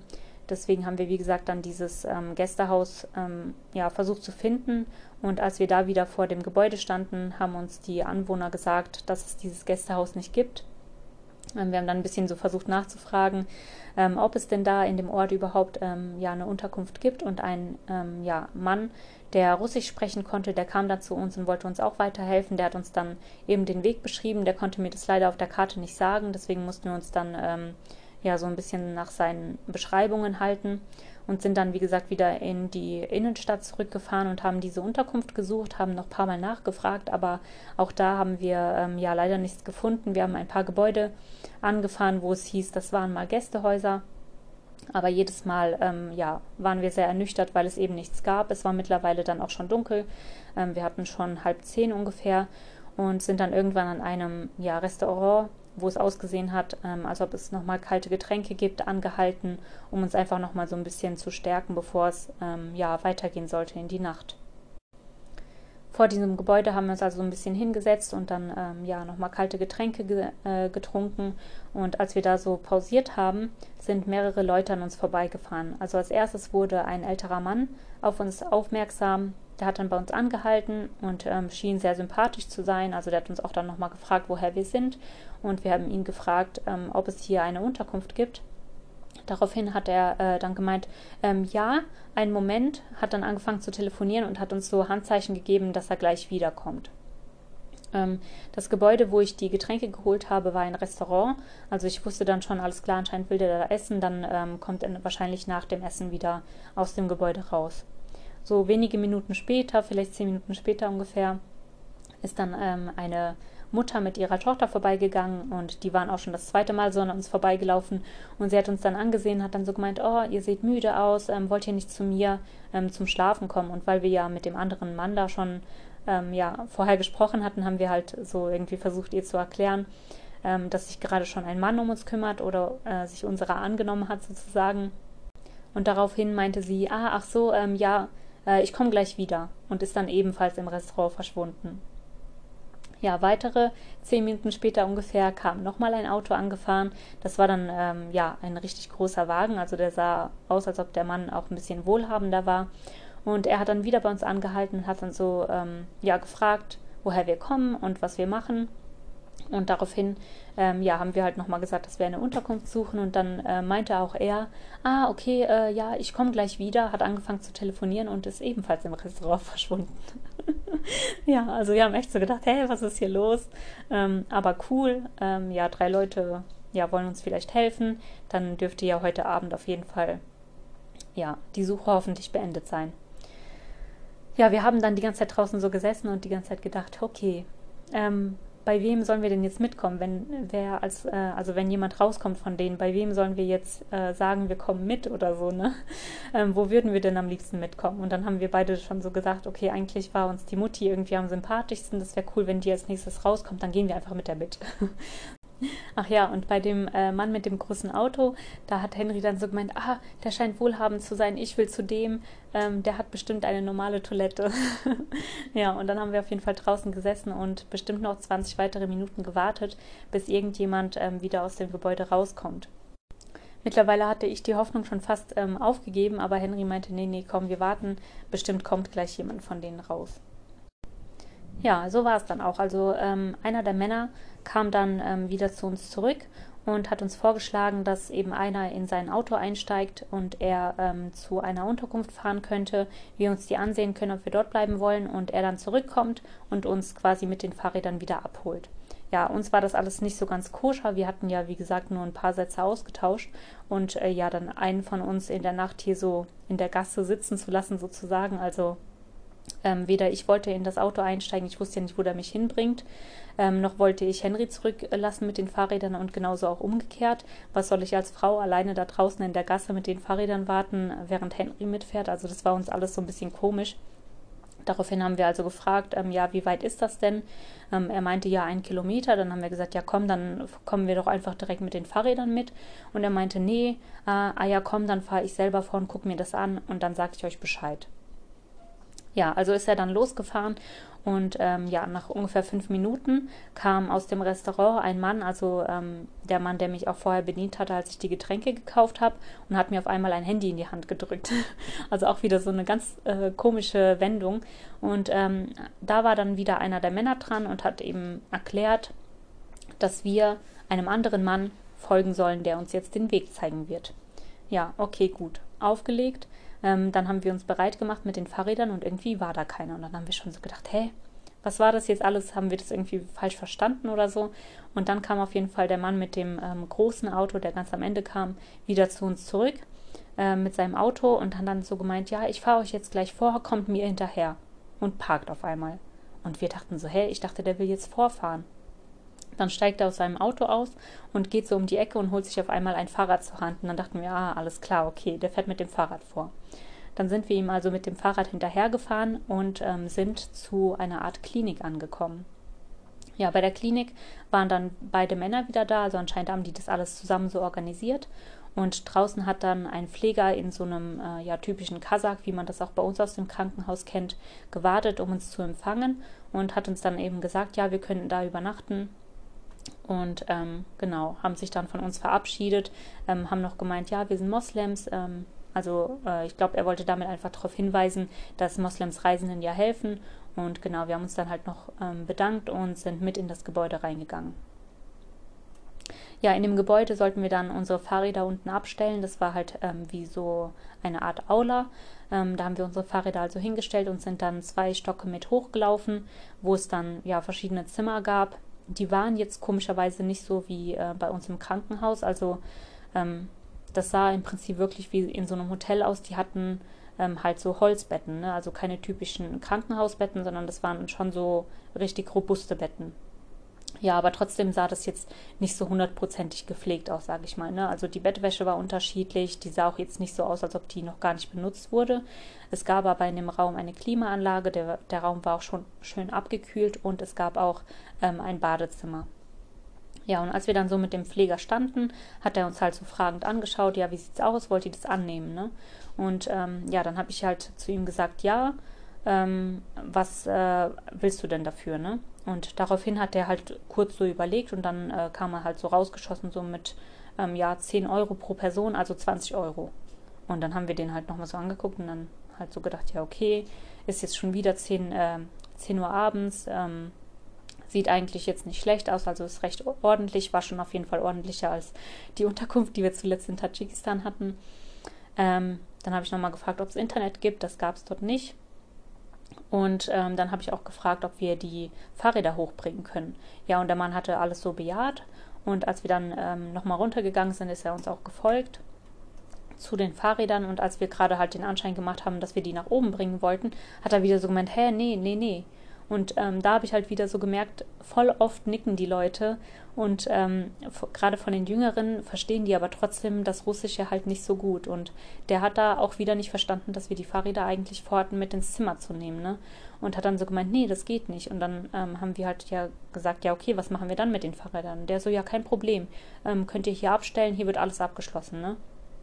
Und dann haben wir halt gesagt, ja gut, aber das hier ist ja eine Klinik, ne? Wir können die Fahrräder nicht einfach hier im Flur stehen lassen. Und der so, nee, nee, kein Problem, hier gibt's Kameras und so, hier ist abgeschlossen, hier kommt keiner dran. Und dann ähm, haben wir mit ihm weiter hin und her diskutiert und haben halt gefragt, ja, wann öffnet denn die Klinik am nächsten Tag? Und dann meinte der so, ja, die ersten Leute kommen so um 5 Uhr. Und dann wir so, ja gut, um 5 Uhr, dann müssen wir ja hier jetzt extra äh, so früh aufstehen. Und ich hatte dann schon so ähm, auf äh, Henry geschaut und habe so gemeint, ja, Henry, vielleicht schlagen wir dem vor, unser Zelt hier unten aufzuschlagen. Und der so, nee, Quatsch, das ist doch eine Klinik, das können wir hier nicht machen, ne? Und ähm, naja, auf jeden Fall konnten wir uns dann nicht einigen. Der hat uns ähm, keine gute Alternative bieten können, wo wir die Fahrräder sicher abstellen konnten. Also haben wir dann halt gesagt, ja gut, dann machen wir das einfach nicht. Also wir äh, sagen, dass wir dann wieder gehen. Der hatte mittlerweile schon die Außentüren abgeschlossen und es kamen nochmal so zwei andere ähm, ja, Krankenpflegerinnen oder so dazu und wollten sich dann in dem Gespräch so noch ein bisschen mit einbinden. Ähm, ja, auf jeden Fall haben die dann hin und her geredet, hin und her gesprochen. Er hat die ganze Zeit, glaube ich, nochmal versucht, die Männer anzurufen, ähm, ist aber anscheinend keiner dran gegangen. Und ähm, genau, somit haben dann die Frauen irgendwann zu ihm gesagt, komm, lass die gehen, ähm, die wollen raus und so. Und äh, genau, wir haben dann halt gesagt, wir fahren weiter. Ja, wir sind also wieder aus dem Gebäude raus, aus dieser Klinik. ja, was wir schon äh, ganz komisch fanden, ich glaube, also wir haben später vermutet, dass die Männer gar nicht vorhatten, dass wir dort was bezahlen müssen und dass der junge Mann ähm, ja wieder daraus halt Profit schlagen wollte und dann einfach ganz willkürlich irgendeinen Preis genannt hat. Ähm, ja, genau, jedenfalls, da wir das halt mit den Fahrrädern nicht ähm, irgendwie managen konnten, haben wir uns dann letztendlich dagegen entschieden und sind wieder aus dem Gebäude rausgegangen. Und ähm, ja, wir waren super hungrig. Wir hatten ja noch keinen Abend gegessen. Es war schon 22 ähm, Uhr und ähm, Henry hatte dann tatsächlich noch die Hoffnung, dass wir vielleicht doch noch die Mutter finden, die dort ähm, ja, uns angesprochen hatte. Und somit sind wir dann nochmal zurück zu dem Restaurant gefahren. Ja, bei dem Restaurant wollte ich dann gerade reingehen und eben was zu essen bestellen. Und da war dann eben immer noch einer der Männer, ähm, der mit dem großen Auto. Und der hat dann gemeint, hey, was machst denn du wieder hier? Und ähm, ja, ich habe ihm dann die Situation so kurz geschildert und habe halt erklärt, dass es da halt nichts gab für die Fahrräder und uns das alles so ein bisschen unangenehm war. Und daraufhin hat er gesagt, ach so, alles klar, ja, ihr könnt auch eure Fahrräder hier im Restaurant stehen lassen und könnt dann ähm, euch dort ausruhen gehen. Und ähm, daraufhin habe ich halt so gesagt, ja, nee, ähm, wir wollen da halt nicht wieder hin, können wir nicht einfach unser Zelt hier im Restaurant aufschlagen. Ne? Es gab da so einen Vorraum, der schien für uns eigentlich ähm, ganz okay zu sein. Also wenn die auf jeden Fall das Restaurant schließen würden für die Nacht, ähm, wäre das für uns auf jeden Fall kein Problem gewesen, da das Zelt aufzuschlagen.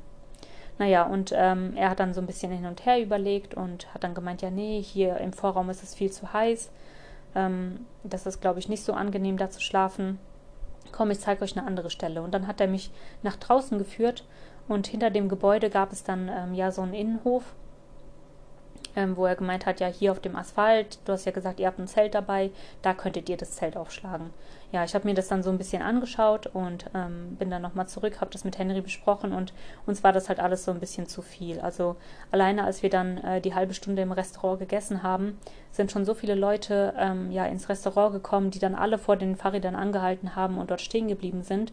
Also später stand da wirklich so eine Traube von fünf oder sechs Männern, die die ganze Zeit darauf gestarrt haben, darüber gesprochen haben und so, ne? Und dann war uns das natürlich so voll unangenehm, dann irgendwo draußen einfach nur in einem Hof, wo wir nicht mal abgesperrt wären, ja, unsere Fahrräder und unser Zelt aufzustellen. Also wir hätten wahrscheinlich kein Auge zugedrückt. Und ja, daraufhin haben wir dann halt nochmal gemeint, ja, wie sieht es denn aus? Können wir nicht doch unser Zelt halt ähm, hier im Vorraum aufschlagen? Er meinte, wie gesagt, das ist voll heiß. Und dann haben wir uns da hingestellt und haben gemerkt, ja, ist wirklich ein bisschen heiß. ähm, dann haben wir nochmal gefragt, ob wir in das Restaurant, Restaurant reinkommen können und äh, dort vielleicht unser Zelt aufschlagen. Und daraufhin meinte der dann irgendwann so, wisst ihr was, kommt mit mir mit. ja, damit hat er dann das Restaurant geschlossen und ist wieder mit dem Fahrrad ähm, vorausgefahren und hat gesagt, er nimmt uns mit zu sich nach Hause. Ja, wir haben uns dann direkt irgendwie so gedacht, hey, wieso kam der nicht ein bisschen früher mit der Idee? Ne? Wir hatten wirklich ja schon keine Ahnung, zwei oder drei Stunden äh, vor diesem Restaurant da verbracht, ähm, ohne eine gescheite Lösung. ähm, ja gut, mit dem kurzen Ausflug in die Klinik. Genau, und dann sind wir ähm, zu ihm nach Hause gefahren, auf sein Grundstück. Da gab es dann halt wieder ein abschließbares Tor. Das heißt, man hat sich da auch wieder wohlgefühlt. Ähm, wir sind dann, wie gesagt, in den Innenhof reingekommen und dort haben sie uns dann sogar einen Raum gegeben, der klimatisiert war und ähm, haben uns auf dem Boden eben wieder mit diesen 5 cm dicken Matratzen ähm, ein Bett hergerichtet. Ja, da haben wir uns dann also auch sicher gefühlt. Ähm, er hat uns noch die Badezimmer gezeigt. Ähm, er hatte dann sogar ein richtiges ähm, Badezimmer, wo es ein, eine Dusche und ein Waschbecken gab. Und nebenan, auch außerhalb vom Gebäude, gab es dann eben wieder diese Toilette ähm, so ein Loch im Boden, ähm, aber auch noch mit so einer Einrichtung, wo man sich auch ein bisschen ähm, waschen konnte, dann also so eine Art Bidet am Schlauch. Und genau, wir durften uns dann abends sogar noch duschen, sind also duschen gegangen, haben uns frisch gemacht und ähm, genau, sind dann einfach nur noch ganz schnell eingeschlafen. Ja, am nächsten Morgen ähm, haben wir dann äh, so gegen sieben oder acht Uhr sind wir aufgewacht und sind dann eben wieder aus dem Gebäude rausgekommen. Ähm, dann haben sie uns noch zu einem Frühstück eingeladen, also haben uns noch ein bisschen äh, ein Frühstück serviert. Das war dann auch wieder ja so typisch wie die Tage zuvor auch immer bei den ähm, Einheimischen. Also ganz leichtes Frühstück. Es gab ein bisschen Brot, Marmelade, ähm, Melone, Honigmelonen und genau ein bisschen Tee. Ja, und dann haben wir uns noch so ein bisschen ausgetauscht. Es gab wieder so die typischen Fragen. Ähm, habt ihr Kinder? Woher kommt ihr? Wie alt seid ihr? Und so. Und als ich dann halt erzählt habe, dass wir noch keine Kinder haben, ähm, ja, haben die beiden, also die, seine Frau saß dann schon dabei, eine Nachbarin, ähm, die irgendwie vor ein paar Minuten kam und er. Und es schien dann so, als ob die das so angenommen hätten, als ob wir halt, ja, Kinder kriegen wollten, aber ähm, ja, das noch nicht geschafft haben oder so. Ne? Die haben halt gefragt, wie lange seid ihr verheiratet? Wir so, ja, fünf Jahre. Und ähm, Henry war dann mittlerweile schon äh, im Badezimmer. Und dann hat der Mann mir versucht zu erklären, dass ich eben ja beten müsste. Also die waren auch ähm, sehr gläubig und er hat mir dann ein Gebet diktiert, was ich mir aufschreiben sollte. Und äh, die Frau hat dann so zwei Gebetsketten geholt, die sie uns schenken wollte. Und dann hat er uns halt erklärt, dass wir morgens, mittags und abends dieses Gebet beten sollten. Ich sollte das auch Henry sagen und dann würden wir bestimmt bald Kinder bekommen. ja, also es stand gar nicht im Raum, ob wir das vielleicht noch gar nicht geplant haben oder so, sondern es wird irgendwie vorausgesetzt, dass äh, ja Kinder kommen sollten, wenn man so lange verheiratet ist. Naja, wir haben uns dann danach auf jeden Fall verabschiedet und sind ähm, ja weiter aufgebrochen ähm, Richtung kirgisische Grenze. Und ähm, das war dann auch schon unsere letzte Etappe in Usbekistan. Der letzte Tag wurde auch nochmal richtig ähm, anstrengend. Also es war wieder einfach unendlich heiß, wirklich unerträglich. Ähm, gefühlt hat, musste man wieder alle fünf Kilometer Pause machen, weil es einfach ja einem so schnell schlecht wurde ähm, also die Hitze ist wirklich nicht dazu geeignet, dass man ähm, ja darin eben Fahrrad fährt. ja, und was ich halt auch immer schade finde, es gibt hier immer wieder so kleine Flüsschen oder Kanäle nennen die die hier. Da gehen dann ganz viele Jungs oder Männer ähm, eben baden, aber als Frau geht das halt hier in der Region gar nicht. Also man kann dann ähm, ja nicht einfach so als Frau äh, seine Kleidung ausziehen und da sich äh, erfrischen, sondern das ist wirklich nur für Männer erlaubt. Also ich habe da auch nie Frauen draußen gesehen. Und was uns auch noch ähm, aufgefallen ist, also wir hatten ja ganz am Anfang an der Grenze eben diesen Gastgeber ähm, getroffen, der war so mit dem Fahrrad unterwegs, hatte so eine, ähm, ja, so eine ähm, Cappy auf dem Kopf, also die sehen so ähnlich aus wie bei den ähm, Juden, die haben ja so kleine Käppis und bei den äh, Moslems waren die jetzt halt so ein bisschen größer.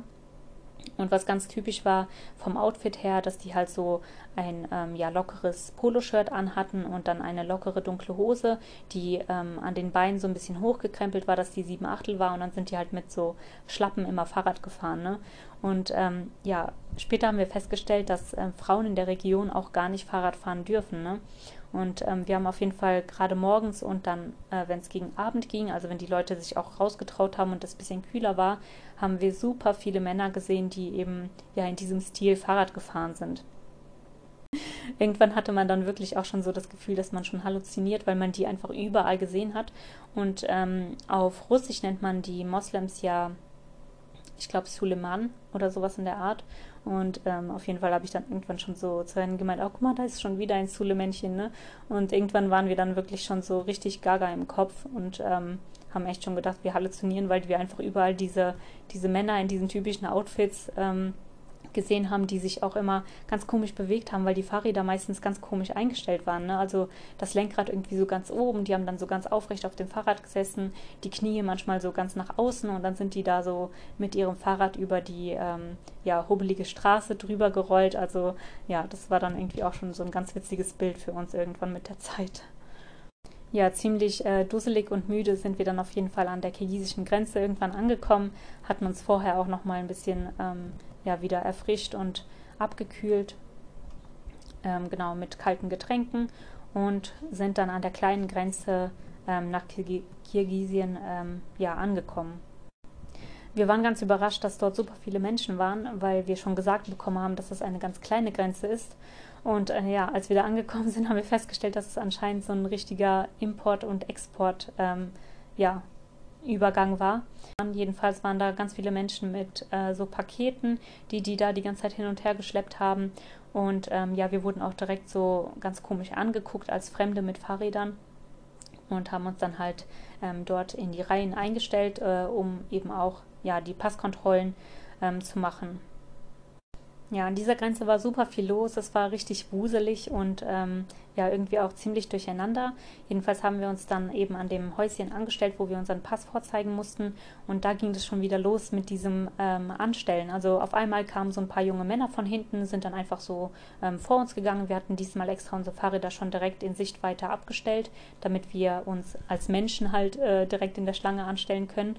Und ähm, ja, auch da haben wir dann schon irgendwie gar keine Geduld mehr dafür gehabt. Und Henry ähm, ja, hat aber diesmal dann so ganz freundlich halt gefragt, ja, habt ihr es eilig? Ähm, halt auf Englisch. Und dann haben die Männer erzählt, ja genau, ja, wir haben es eilig und so. Und haben aber irgendwie gar nicht verstanden, dass wir eigentlich damit sagen wollten, äh, warum drängelt ihr euch vor? Wir stehen ja auch hier, ne? Und ähm, ja, irgendwie waren die Leute ganz komisch, haben uns merkwürdig angeguckt, haben wieder auf unsere Pässe gestarrt. Und ähm, im Hintergrund hat man dann so ein paar Frauen gehört, die so gemacht haben. Also ich weiß auch gar nicht, ob das jetzt war, weil wir oh, Deutsche sind oder ähm, oh, wie benehmt ihr euch oder also keine Ahnung, ich kann irgendwie diese ähm, Gestik und Mimik, ich konnte das überhaupt nicht deuten, ob die das jetzt positiv oder negativ meinen. Auf jeden Fall wollten wir da einfach schnell raus und ähm, waren froh, als wir dann endlich dran kamen und ähm, genau durchchecken konnten. Dann mussten wir mit den Fahrrad Fahrrädern auch wieder durch ein Gebäude durch, wo es so einen Scanner gab und ähm, als mich dann eine Frau empfangen hat und auch nochmal so ein bisschen ausgefragt hat, ja, was wir halt ähm, in Kirgistan wollen, wo wir herkommen, ähm, was wir dabei haben und so weiter, ähm, hat sie dann ähm, anschließend noch zu mir gesagt, okay, dann schnallt bitte alle Taschen ab und ähm, fahrt die hier durch den Scanner und ich war dann so ein bisschen erschrocken, habe dann schon so gemeint, was, alle Taschen? Und habe dann halt Henry äh, angeschaut, der war hinter mir und habe ihm schon zugerufen, Henry, wir müssen alle Taschen abschneiden. Und in dem Moment, als ich das gesagt habe, hat sie mich dann nochmal angeschaut und hat dann hat so gesagt, ja, nee, müsst ihr nicht, ne? Also hat es dann halt wieder revidiert. Ich denke mal, weil da einfach super viel los war. Ich glaube, die hatten da jetzt auch keine Lust, dass wir unsere 20 Taschen da abschnallen. Jedenfalls waren wir natürlich super froh darüber. Ähm, die haben dann halt nochmal explizit gefragt, ob wir ja eine Drohne dabei haben oder äh, Medikamente, Drogen und so weiter. Und dann haben wir halt gemeint, nee, haben wir nicht. Und dann haben sie uns ähm, durchgeschleust. Genau, ja, und so sind wir dann in Kirgistan angekommen. Ähm, wir haben uns am Anfang echt erschrocken über das Land, weil ähm, da waren die Straßen total demoliert und auch die Autos sahen sehr kaputt aus. Also in ganz Zentralasien waren die Autos jetzt nicht unbedingt gepflegt. Also es gab schon sehr viele Autos, die ähm, ziemlich kaputt ausgesehen haben. ja, einfach halt so wie die Straßen auch aussehen, so sehen auch die Autos aus. Und ähm, ja, in Kirgisistan war das dann halt irgendwie am Anfang des Landes nochmal ähm, extremer. Jedenfalls ähm, haben wir dann nach ein paar Kilometern erstmal einen Bankautomaten gefunden, wo wir dann auch nochmal ein bisschen Geld abgehoben haben. Ähm, ja, weil wir uns auch für den Anfang dann nochmal eine Unterkunft suchen wollten. Nach ungefähr 20 Kilometern sollte dann ein kleines Örtchen kommen, in dem auch zwei oder drei Hotels ausgeschrieben waren. Und ähm, ja, die haben wir dann erstmal gesucht. Das erste Gebäude, in dem sich das Hotel ähm, befinden sollte, ähm, ja, sah irgendwie, also da war einmal eine Bank am einen Ende und am anderen ähm, Ende des Gebäudes, ja, waren da schon irgendwelche Räume, aber das sah jetzt nicht aus wie ein Hotel. Also haben wir erstmal wieder gedacht, das war, ja, war keine Unterkunft, das war kein Hotel. Also haben wir gedacht, na gut, wir sind jetzt hier angekommen, kommen, wir gehen erstmal in den Supermarkt, ähm, kaufen nochmal was zu essen ein und sind also dann, ähm, ja, so ein paar Straßen weiter, wo es dann ähm, Supermärkte geben sollte ja, die waren irgendwie geschlossen und ähm, wir waren auch einfach schon richtig müde und fertig. Also das war wirklich unser alleranstrengendster Tag in der Hitze. Und ähm, ja, da sind dann zwei junge Damen vorbeigegangen und wir haben dann irgendwann ja keine andere Möglichkeit mehr gesehen, als einfach nach Hilfe zu fragen, als ob uns jemand sagen kann, ähm, wo es einen Supermarkt gibt. Und somit ähm, habe ich dann die Frauen angesprochen, ob die wissen, wo es einen Supermarkt gibt. Ja, die zwei Mädels sind dann zu uns rübergekommen und haben dann direkt in einem sehr guten Englisch mit uns ähm, gesprochen und haben uns gesagt, ja klar, sie können uns helfen. Ähm, ja, sie wissen selber nicht, warum da irgendwie gerade alle Supermärkte geschlossen sind. Eigentlich ist kein Feiertag, aber die wundern sich selber auch gerade, weil sie einen gesucht haben und haben uns dann so ein bisschen begleitet ja, die haben uns dann äh, so ein bisschen äh, ja auch wieder gefragt, woher wir kommen und so. Und die haben gesagt, ja, cool, ich wollte schon immer Reisende treffen. Ähm, Beide Mädels waren schon mal in Amerika und haben so einen ähm, ja, äh, Austausch dort gemacht, also haben dort ein bisschen studiert. Und ähm, genau, die sind uns dann mitgefolgt äh, zum Supermarkt und haben dann auch gesagt, ja, wir gucken auch, dass ihr nicht gescammt werdet, also äh, dass wir quasi nicht über den Tisch gezogen werden. Ähm, eins der Mädels ist dann mit mir ins Geschäft gegangen und hat mir so ein bisschen geholfen, ähm, dass ich da auch äh, ja klarkomme einfach. Also richtig freundlich und nett. Und als wir dann rausgekommen sind, haben wir ihm erklärt, dass wir eigentlich eine Unterkunft suchen. Und die haben uns dann gesagt, ah, komm, dann ähm, helfen wir euch, äh, die zu finden und sind dann eben zu diesem Hotel, was wir erst ähm, angesteuert hatten, mitgegangen. Und ähm, genau haben uns dann aber auch nochmal gefragt, ja, was habt ihr denn für ein Budget? Ähm, hier gibt es auch noch ein anderes, besseres Hotel. Wir können auch da mal anrufen, ob es was für euch gibt. Und nachdem wir dann das erste Hotel angesteuert haben und das geschlossen war, ähm, ja, hat sie uns dann ähm, hat sie in dem anderen Hotel angerufen und gefragt, ob es dort für uns ein Zimmer geben würde. Ja, leider waren die alle ausgebucht, also die Doppelzimmer zumindest. Ähm, sie hat gemeint, das Einzige, was die dort noch verfügbar hätten, wären Einzelzimmer. Das heißt, ähm, wir müssten dann beide ein Zimmer buchen und ähm, hat uns dann gefragt, ob das in Ordnung wäre. Und ähm, ja, wir haben gesagt, ja, wenn es halt nichts anderes gibt, dann wäre das auch in Ordnung. Und daraufhin hat sie dann gemeint, ja, oder die andere Möglichkeit wäre halt, dass ihr mit zu mir nach Hause kommt, also wenn ihr möchtet. Ne? Und ähm, ja, wir fanden das halt super nett. Ähm, die haben ja auch einen sehr positiven Eindruck schon auf uns gemacht. Und deswegen haben wir gesagt, ja, also wir würden uns echt richtig freuen, wenn du uns mitnimmst. Ne? Und ja, dann hat sie uns mitgenommen und wir sind ähm, ja ein paar Kilometer weitergelaufen und sind dann bei ihr zu Hause angekommen. Ja, Eleonora ähm, hieß unsere Bekanntschaft und wir haben uns richtig gefreut, dass sie uns so aufgenommen hat. Sie hat uns dann auch direkt gezeigt, wo wir ähm, ja schlafen könnten die hatten halt auch wieder so einen großen Innenhof, wo es dann mehrere Zimmer gab, die ähm, oder kleine Gebäude, ähm, von denen man in den Innenhof halt ähm, reinkommen konnte. Und hat uns auch am Anfang direkt dann schon eine Dusche angeboten. Die hatten als ähm, auch wieder so ein Badezimmer am Gebäude, wo es ähm, eine Dusche und ein Waschbecken gab und dann außerhalb eben wieder diese Toilette, also so ein ähm, Blumsklo. Ja, wir haben uns dann also erstmal bei denen erholt, sind äh, angekommen, durften in aller Ruhe duschen und danach kamen sie dann wieder zu uns und hat dann gemeint, ja, ähm, worauf habt ihr Lust? Also habt ihr noch Hunger? Ähm, wollt ihr essen gehen oder soll ich euch was kochen? Und ähm, also ja, war wirklich äh, sehr ähm, aufmerksam, hat immer so drauf geachtet, was wir gerne hätten und hat uns dann auch so ein bisschen erzählt von sich. Also sie ist eine Englischlehrerin, die wie gesagt schon einen Austausch nach Amerika gemacht hat und ähm, ja, deswegen auf jeden Fall auch empfindsamer ist gegenüber Touristen. Die hat gemeint, ihre Leute sind sehr rau und ähm, als sie aus Amerika zurückgekommen ist, da ist ihr das erst aufgefallen, wie rau und unfreundlich ähm, ja manchmal die Einheimischen in Kirgisistan sind und die versucht immer seitdem halt ihren Schülern auch beizubringen, dass die Leute eben netter zu den Touristen sind und so weiter. Also richtig süß. ähm, genau, und somit haben wir uns dann halt entschieden, nach der Dusche nochmal in die Stadt rauszugehen und ein bisschen essen zu gehen. Ja, mittlerweile kam dann ähm, noch eine Cousine dazu und wie gesagt das andere Mädchen, das am Anfang auch dabei war. Und somit haben wir uns dann in einem Restaurant hingesetzt und ähm, haben Pilmeni bestellt. Ja, das war richtig schön. Ähm, wir haben uns einfach mit denen zusammen ausgetauscht, so über die verschiedenen Kulturen, über das, was wir machen und ähm, hatten ein, einen richtig schönen Abend. Ähm, was auch noch ganz witzig war, ähm, also dort waren super viele Leute am Essen das Rest, ganze Restaurant war eigentlich voll. Also wir haben uns auch an einen Tisch gesetzt, der gerade frei geworden ist, als wir kamen.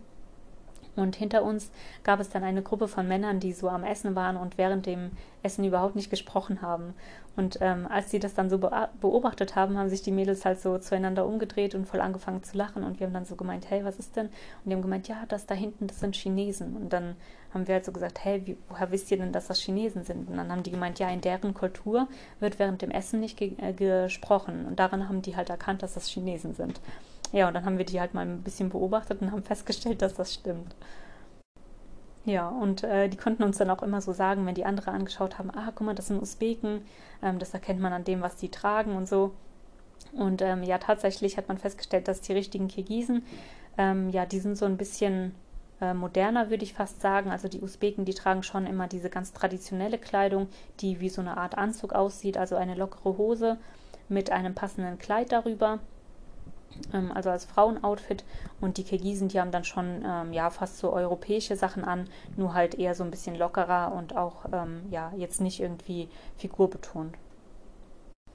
Ja, zwischendurch hat ähm, Eleonora immer wieder mit der Familie Kontakt gehabt und telefoniert, hat den Eltern erzählt, dass wir kommen, weil die ähm, zu der Zeit, als wir ankamen, nicht da waren. Und ähm, ja, hat dann auch so ganz spontan erzählt, ähm, ihr müsst unbedingt, wenn ihr in dieser Region hier seid, ähm, auf jeden Fall nach Aslan Bob. Das ist in den Bergen, dort gibt es Wasserfälle und ja, die ganzen Kirgisen, die hier leben, die fahren alle dorthin und das ist eine richtig tolle Sehenswürdigkeit. Also ihr müsst da unbedingt mal hinfahren. Ja, und mit der Zeit, ähm, als sie dann mit den Eltern sich immer wieder ausgetauscht hat, haben die doch tatsächlich ähm, ja, für den nächsten Tag geplant, ähm, nach Aslan Bob zu fahren. Also ähm, es war dann Wochenende. Wir sind freitags in Kirgisistan angekommen und die haben dann halt geplant, an dem Samstag eben nach Aslan Bob zu fahren, ähm, dort eine Nacht zu verbringen und am nächsten Tag dann wieder zurückzufahren. Ursprünglich wollten wir ja eigentlich nur eine Nacht dort bleiben, aber nachdem sie dann halt ähm, vorgeschlagen hat, dass wir mitkommen können, ähm, haben wir auch eingewilligt und ja, sind einfach in den Plan mit eingestiegen. Das war richtig lustig. Ähm, am nächsten Morgen sind wir aufgestanden, haben mit der ganzen Familie noch gefrühstückt und ähm, ja, die Eltern wollten dann schon früh los, hatten schon einen Koffer für die ganze Familie gepackt. Also das war auch richtig lustig. Äh, irgendwie war dann noch eine kleine Tochter auf einmal dabei und ähm, eine andere Tante war mit äh, einer Tochter dabei und die hat dann gemeint, dass noch eine andere Tante mit Kind mitkommt. Also richtig die ganze Bagage wurde da irgendwie eingepackt. Jedenfalls ähm, ja, stand dann am Morgen ein großer Koffer im Floor, wo jede Familie, also wo die Familie dann äh, für jeden die ganzen Sachen da reingeworfen hat.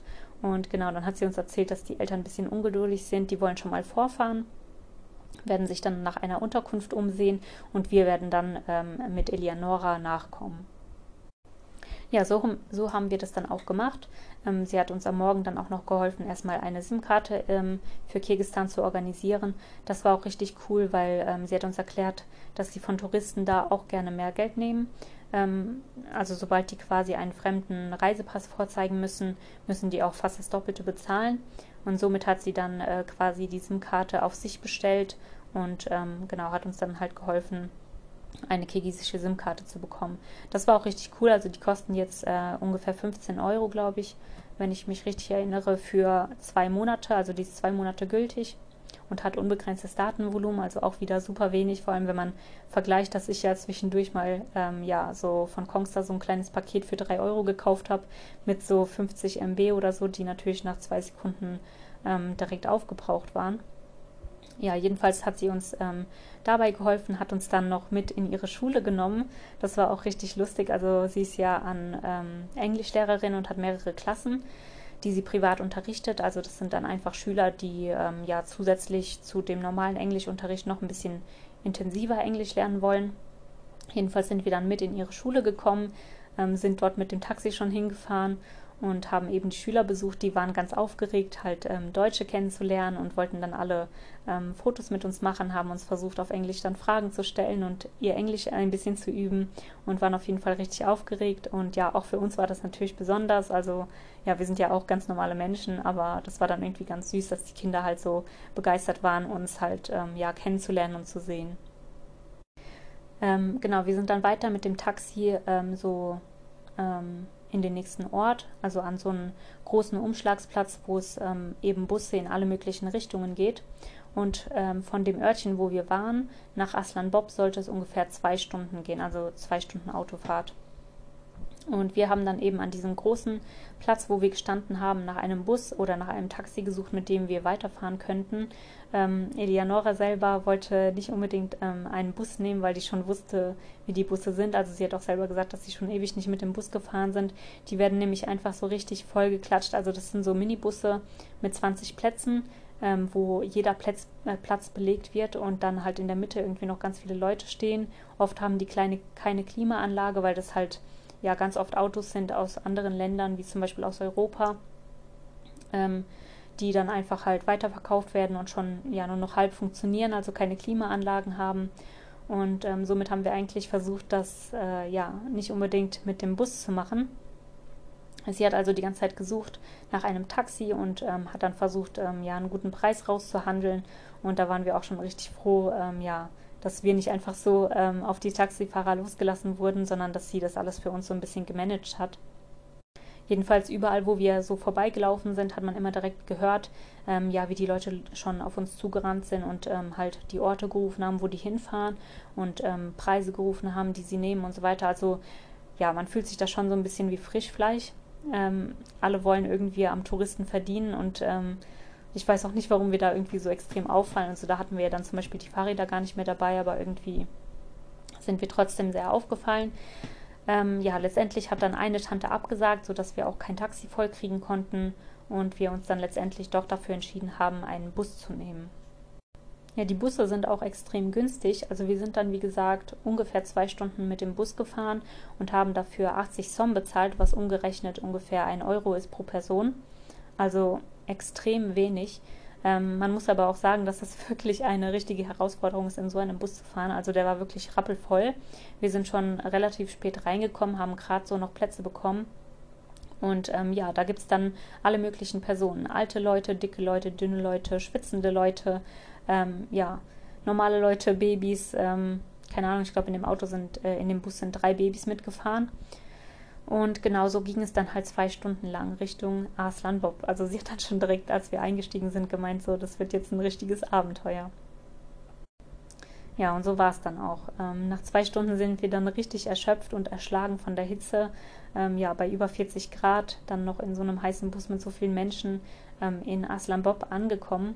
Da hat man auch direkt gespürt, dass es da schon in den Bergen so ein bisschen kühler war. Und ähm, danach ging es weiter. Ähm, wir haben dann die Eltern gesucht, die mittlerweile schon eine Unterkunft organisiert hatten. Und ja, die mussten auch ziemlich handeln. Die hatten auf jeden Fall am Ende, ähm, wenn ich das richtig verstanden habe, für so ein kleines Häuschen mit drei Zimmern ähm, für die eine Nacht 36 Euro bezahlt. Also eigentlich super wenig dafür, dass wir ähm, acht Personen waren. Genau. Also wir sind dann in dem Häuschen angekommen, haben unser ganzes Gepäck dort abgestellt und ähm, ja, haben uns erst so ein bisschen ausgeruht und sind danach los zu den Wasserfällen. Um bei den Wasserfällen anzukommen, äh, mussten wir erstmal so einen kleinen Jeep äh, nehmen, die dort überall standen. Und mit denen wurde man dann ähm, ja direkt zu den Wasserfällen quasi gebracht, wo es davor dann nochmal so kleine Märkte gab, wo dann Zuckerwatte, Eis, ähm, Souvenirs und so weiter verkauft wurden. Und dann sind wir also erstmal mit diesem Jeep losgefahren. Und der Mann mit dem Jeep, der hat irgendwie voll die Abkürzung genommen. Also ähm, Eleonora war schon öfter dort gewesen und hat dann gesagt, hey, irgendwie nimmt der gerade einen ganz anderen Weg. Normalerweise kann man hier über eine normale Straße fahren. Aber der ist mit uns über voll die Schotterpisten drüber gefahren. Man hat echt so gedacht, oh Gott, hoffentlich überleben wir das ja, auf jeden Fall nach wenigen Minuten sind wir dann halt ähm, ja bei diesen Wasserfällen angekommen und über diese Märkte geschlendert und dann kamen mir schon ganz viele nasse Menschen entgegen. Also die sind äh, wirklich komplett nass gewesen, die ganze Kleidung. Und ich habe dann so, schon so gedacht, okay, wenn wir jetzt zu den Wasserfällen darunter gehen, ähm, dann werde ich aber nicht so nass sein. Ja, und dann als wir dann darunter kamen, Zwischendurch auf dem Weg ähm, lag noch eine Höhle. Da sind wir dann zusammen reingegangen und die war auch so ein bisschen kühler. Da haben wir uns kurz reingesetzt und dann hat auf einmal die ganze Familie angefangen so zu beten und so, ähm, so eine Handbewegung zu machen, als ob die sich das Gewächt, Gesicht wäscht. Also das ist anscheinend ähm, bei uns wie dieser Kreuzschlag bei den Christen. So machen die halt ähm, ja so eine Handbewegung, als ob sie das Gesicht waschen. Das hatten wir vorher auch schon mal öfter gesehen. Genau, danach sind wir aus der Höhle wieder raus und Eleonora hat uns erklärt, ähm, ja, dass diese Höhle als heilig angesehen wird. Ähm, es ging dann also weiter zu diesen Wasserfällen und schon in der Nähe der Wasserfälle, ähm, ja, war die Luft richtig schön abgekühlt. Also es war super angenehm, dort so entlang zu gehen. Man musste dann auch durch so einen kleinen Bachlauf durchgehen und ähm, ja, konnte da richtig schön seine Füße abkühlen. Und ja, dann äh, mit der Zeit, da haben wir dann so ein paar Fotos vor dem Wasserfall geschossen. Ähm, ja, ist man dann irgendwie doch immer näher, immer näher an den Wasserfall ran, ähm, hat so die Runden um die Steine dort gedreht und irgendwann, ja, war man auf einmal doch komplett nass. genau, und ähm, das war aber gar nicht so schlimm. Also das hat wirklich eher richtig gut getan. Ähm, letztendlich sind alle wirklich nass ähm, von den Wasserfällen da so rausgekommen und es war ziemlich chaotisch. Also ja, ich kann mir gar, das gar nicht vorstellen, ähm, dass es sowas in Deutschland gäbe.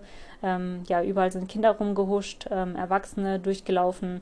Manche haben so den Ober Oberkörper freigemacht, ähm, also manche Männer und sind dann auch richtig unter den Wasserfall drunter gegangen.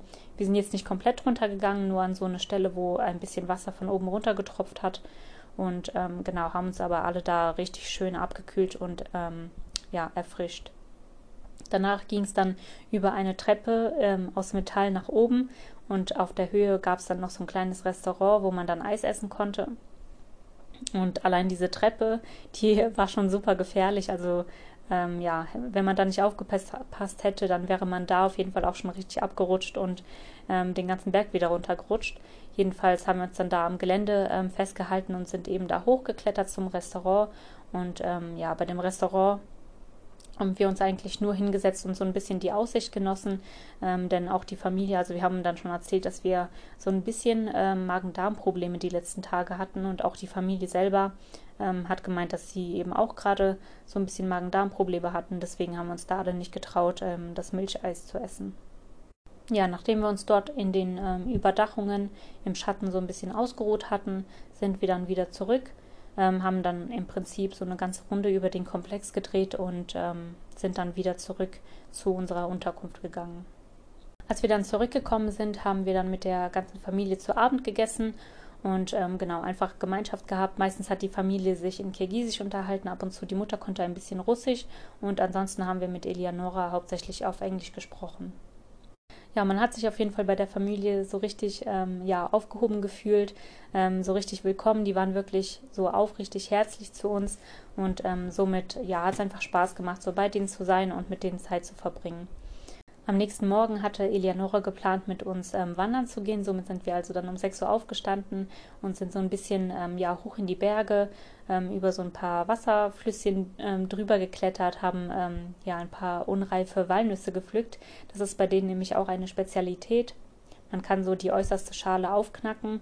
Ähm, ja, holt am besten dafür irgendwie einen Stein oder so zur Hand, denn da kommt so ja gelbe Brühe raus und ähm, die Hände verfärben sich dann komplett gelb, wenn man da nicht aufpasst.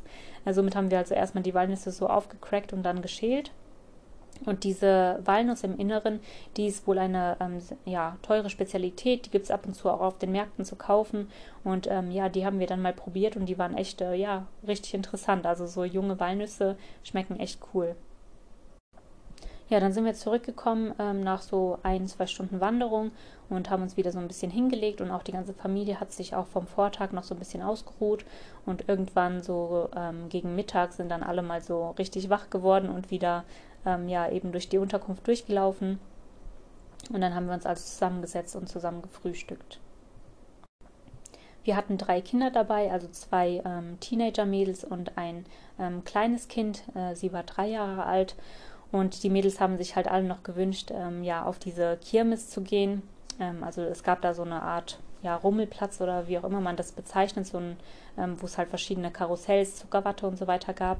Und somit haben wir also ähm, ja alles zusammengepackt, die Unterkunft verlassen, ähm, konnten unser Gepäck noch in einem ähm, Büro unterstellen und haben dann den Tag noch auf dieser Kirmes verbracht. Ja, das war so für uns ja richtig Neuland. Also die Kirmes, die wäre in Deutschland auf jeden Fall nicht mehr zugelassen gewesen. Ich glaube, jedes einzelne Gerät wäre da durchgefallen. Ähm, das sah auf jeden Fall alles schon super alt aus, wahrscheinlich noch aus Zeiten der Sowjetunion und wurde seitdem auch gar nicht erneuert. Also ähm, ja, alles war ziemlich verrostet. Ähm, wenn man so Ketten zum Beispiel gesehen hat, waren die total ähm, dreckig und verölt und so.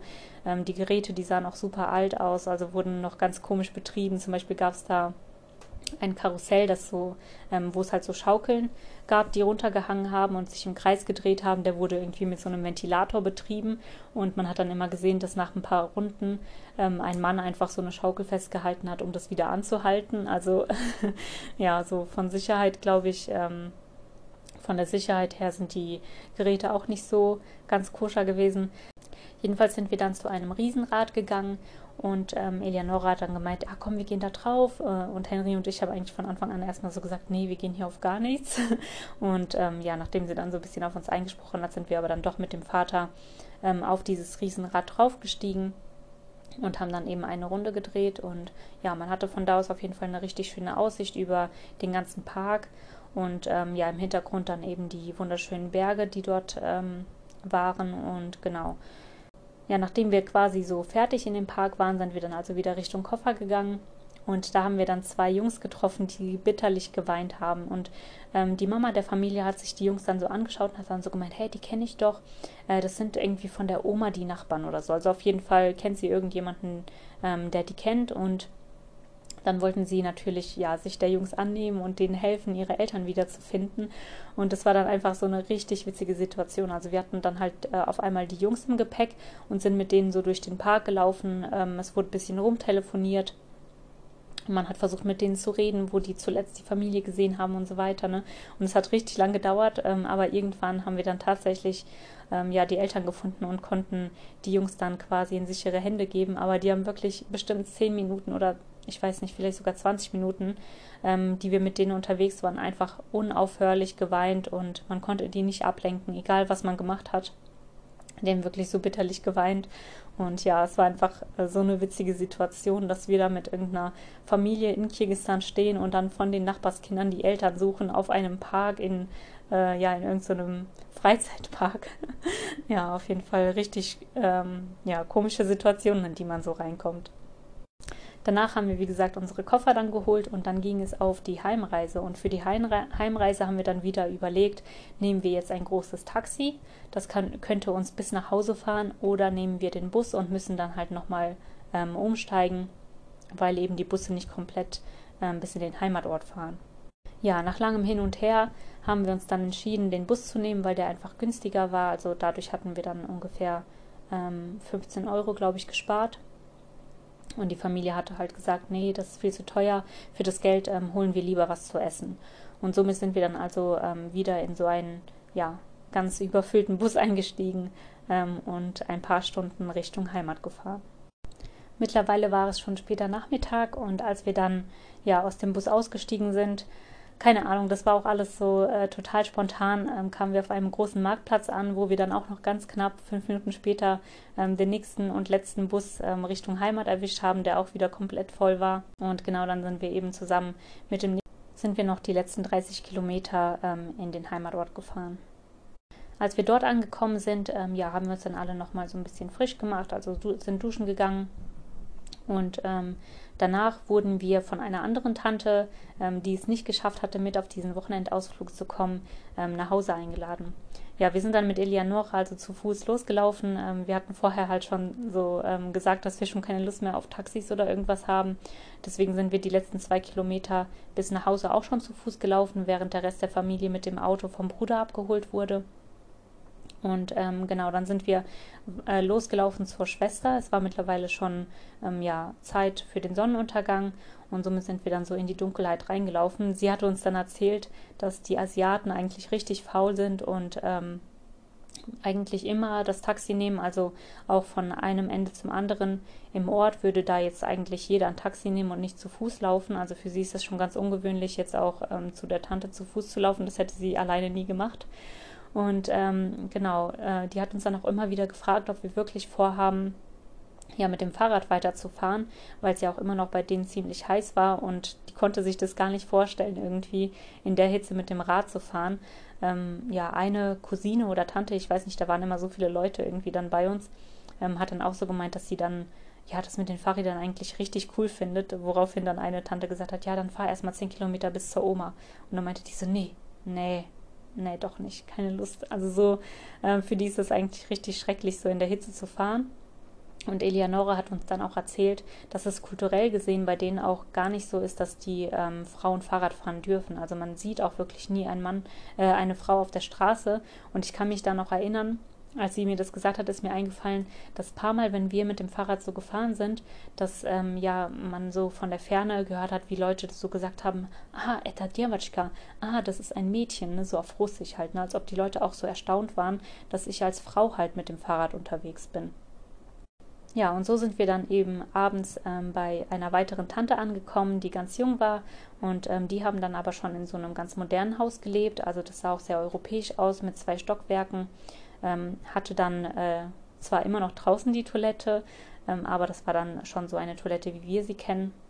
Und die Eleonora hat uns auch noch ein bisschen so ähm, erklärt, wie das kulturell bei denen mit den Toiletten ist. Und zwar glauben die in ihrer Kultur, dass man beim Stuhlgang oder grundsätzlich halt, wenn man ähm, auf Toilette ist, eben das Böse aus dem Körper rauslässt. Und ähm, deswegen baut man die Toiletten halt eher weiter weg vom Haus, weil man das alles nicht im Haus haben möchte. Und selbst wenn man dann moderne Toiletten baut, dann ähm, ja, werden die Badezimmer trotzdem halt sehr abseits gebaut, weil man halt einfach ja nichts von den bösen Geistern sozusagen ähm, in seiner Nähe haben möchte. Ähm, jedenfalls hat sie ja dann in Amerika auch das Leben kennengelernt, wie es ähm, ja in Europa im Prinzip ähm, gelebt wird und hat auf jeden Fall gesagt, ja, aber ich werde das auf jeden Fall, wenn ich mal ein Haus baue, nicht so machen. ja, am Abend ähm, genau haben wir dann im Hof ähm, auch wieder auf so einem traditionellen Tisch gegessen und ähm, die Familie hat uns ein bisschen beschenkt. Also ich habe so ein Tuch bekommen mit so traditionell kirgisischen Mustern und Henry hat so einen Hut bekommen, der hier auch so richtig ähm, ja, landestypisch ist. Wir haben später das Hochzeitsbild von denen gesehen und da hatte der Mann das sogar bei der Hochzeit angehabt, den Hut. Ähm, genau, und die zwei Mädels, die mit uns auch auf dem Wochenendtrip waren, die haben uns ähm, ja noch ein paar äh, Tänze zeigen wollen. Ähm, die sind in so einer Tanzschule und haben da halt ja richtig cool gelernt zu tanzen. Also als erstes haben sie uns einen modernen Tanz vorgeführt, der ähm, ja so wie wir das auch vielleicht am Karneval kennen, mit so geremixter Musik. Ähm, ja, ein ganz normaler Tanz halt. Ähm, daraufhin haben sie dann noch einen ähm, usbekischen Tanz vorgeführt in usbekischer Kleidung und danach noch einen kirgisischen Tanz in kirgisischer Kleidung. Also es gab wirklich für jedes Land dann auch so ähm, die typisch traditionelle Kleidung. Das war auf jeden Fall ein richtig ähm, ja, lustiger und schöner Abend und ähm, hat auf jeden Fall auch wieder richtig Spaß gemacht, so mit denen Zeit zu verbringen. Am späten Abend hat uns dann der Bruder von Eleonora abgeholt und uns alle dann ähm, ja nochmal nach Hause gebracht sozusagen. Ähm, Eleonora hatte dann schon ein paar Vorschläge, was wir die nächsten Tage noch so machen könnten, wenn wir bleiben wollen. Aber wir haben uns letztendlich dann entschieden, dass wir am nächsten Tag weiterfahren wollen. Genau, somit sind wir also dann schlafen gegangen und am nächsten Morgen ist sie schon mal los. Ähm, es war dann Montag, sie musste also wieder arbeiten, ist in die Schule. Und nachdem wir dann mit der Familie gefrühstückt haben, alle unsere Sachen gepackt haben, hat uns die kleine Schwester dann ähm, nochmal zur Schule begleitet, wo wir dann auch nochmal ein paar andere Schüler von ihr ähm, besucht haben, Fotos gemacht haben und uns dann von Eleonora verabschiedet haben. Ja, das war ein richtig schöner Start ins Land. Also gerade nachdem ähm, Tadschikistan und Usbekistan für uns am Ende doch ziemlich anstrengend geworden sind, haben wir uns super gefreut, ähm, ja, dass Kirgistan uns so willkommen geheißen hat. Denn wir haben immer wieder auch äh, ja mit dem Gedanken gespielt, sollen wir irgendwie vielleicht doch ähm, ja unseren Trip durch ähm, Asien hier ein bisschen schneller beenden oder sollen wir uns wirklich viel Zeit nehmen für Kirgistan? Und ja, mit diesem guten Start hatten wir auf jeden Fall dann auch wieder ein gutes Gefühl, hier weiter durch das Land zu reisen. Wir sind ähm, am nächsten Tag dann 60 Kilometer weitergefahren nach Jalalabad, wo wir jetzt auch heute sind, immer noch. Und ähm, hier haben wir uns einfach für ein paar Tage einquartiert ja, einfach um uns so ein bisschen äh, ja doch auch zu erholen von dem Kulturschock. Also zum einen haben wir die letzten ähm, Nächte immer auf dem Boden geschlafen, also das war auch eher etwas härter, als man das gewohnt ist. Dann ähm, ja, hatten wir ja auch äh, ganz lange nur diese Blumstoiletten und waren jetzt auch froh, in der Unterkunft nochmal eine richtige Toilette und ein Badezimmer zu haben.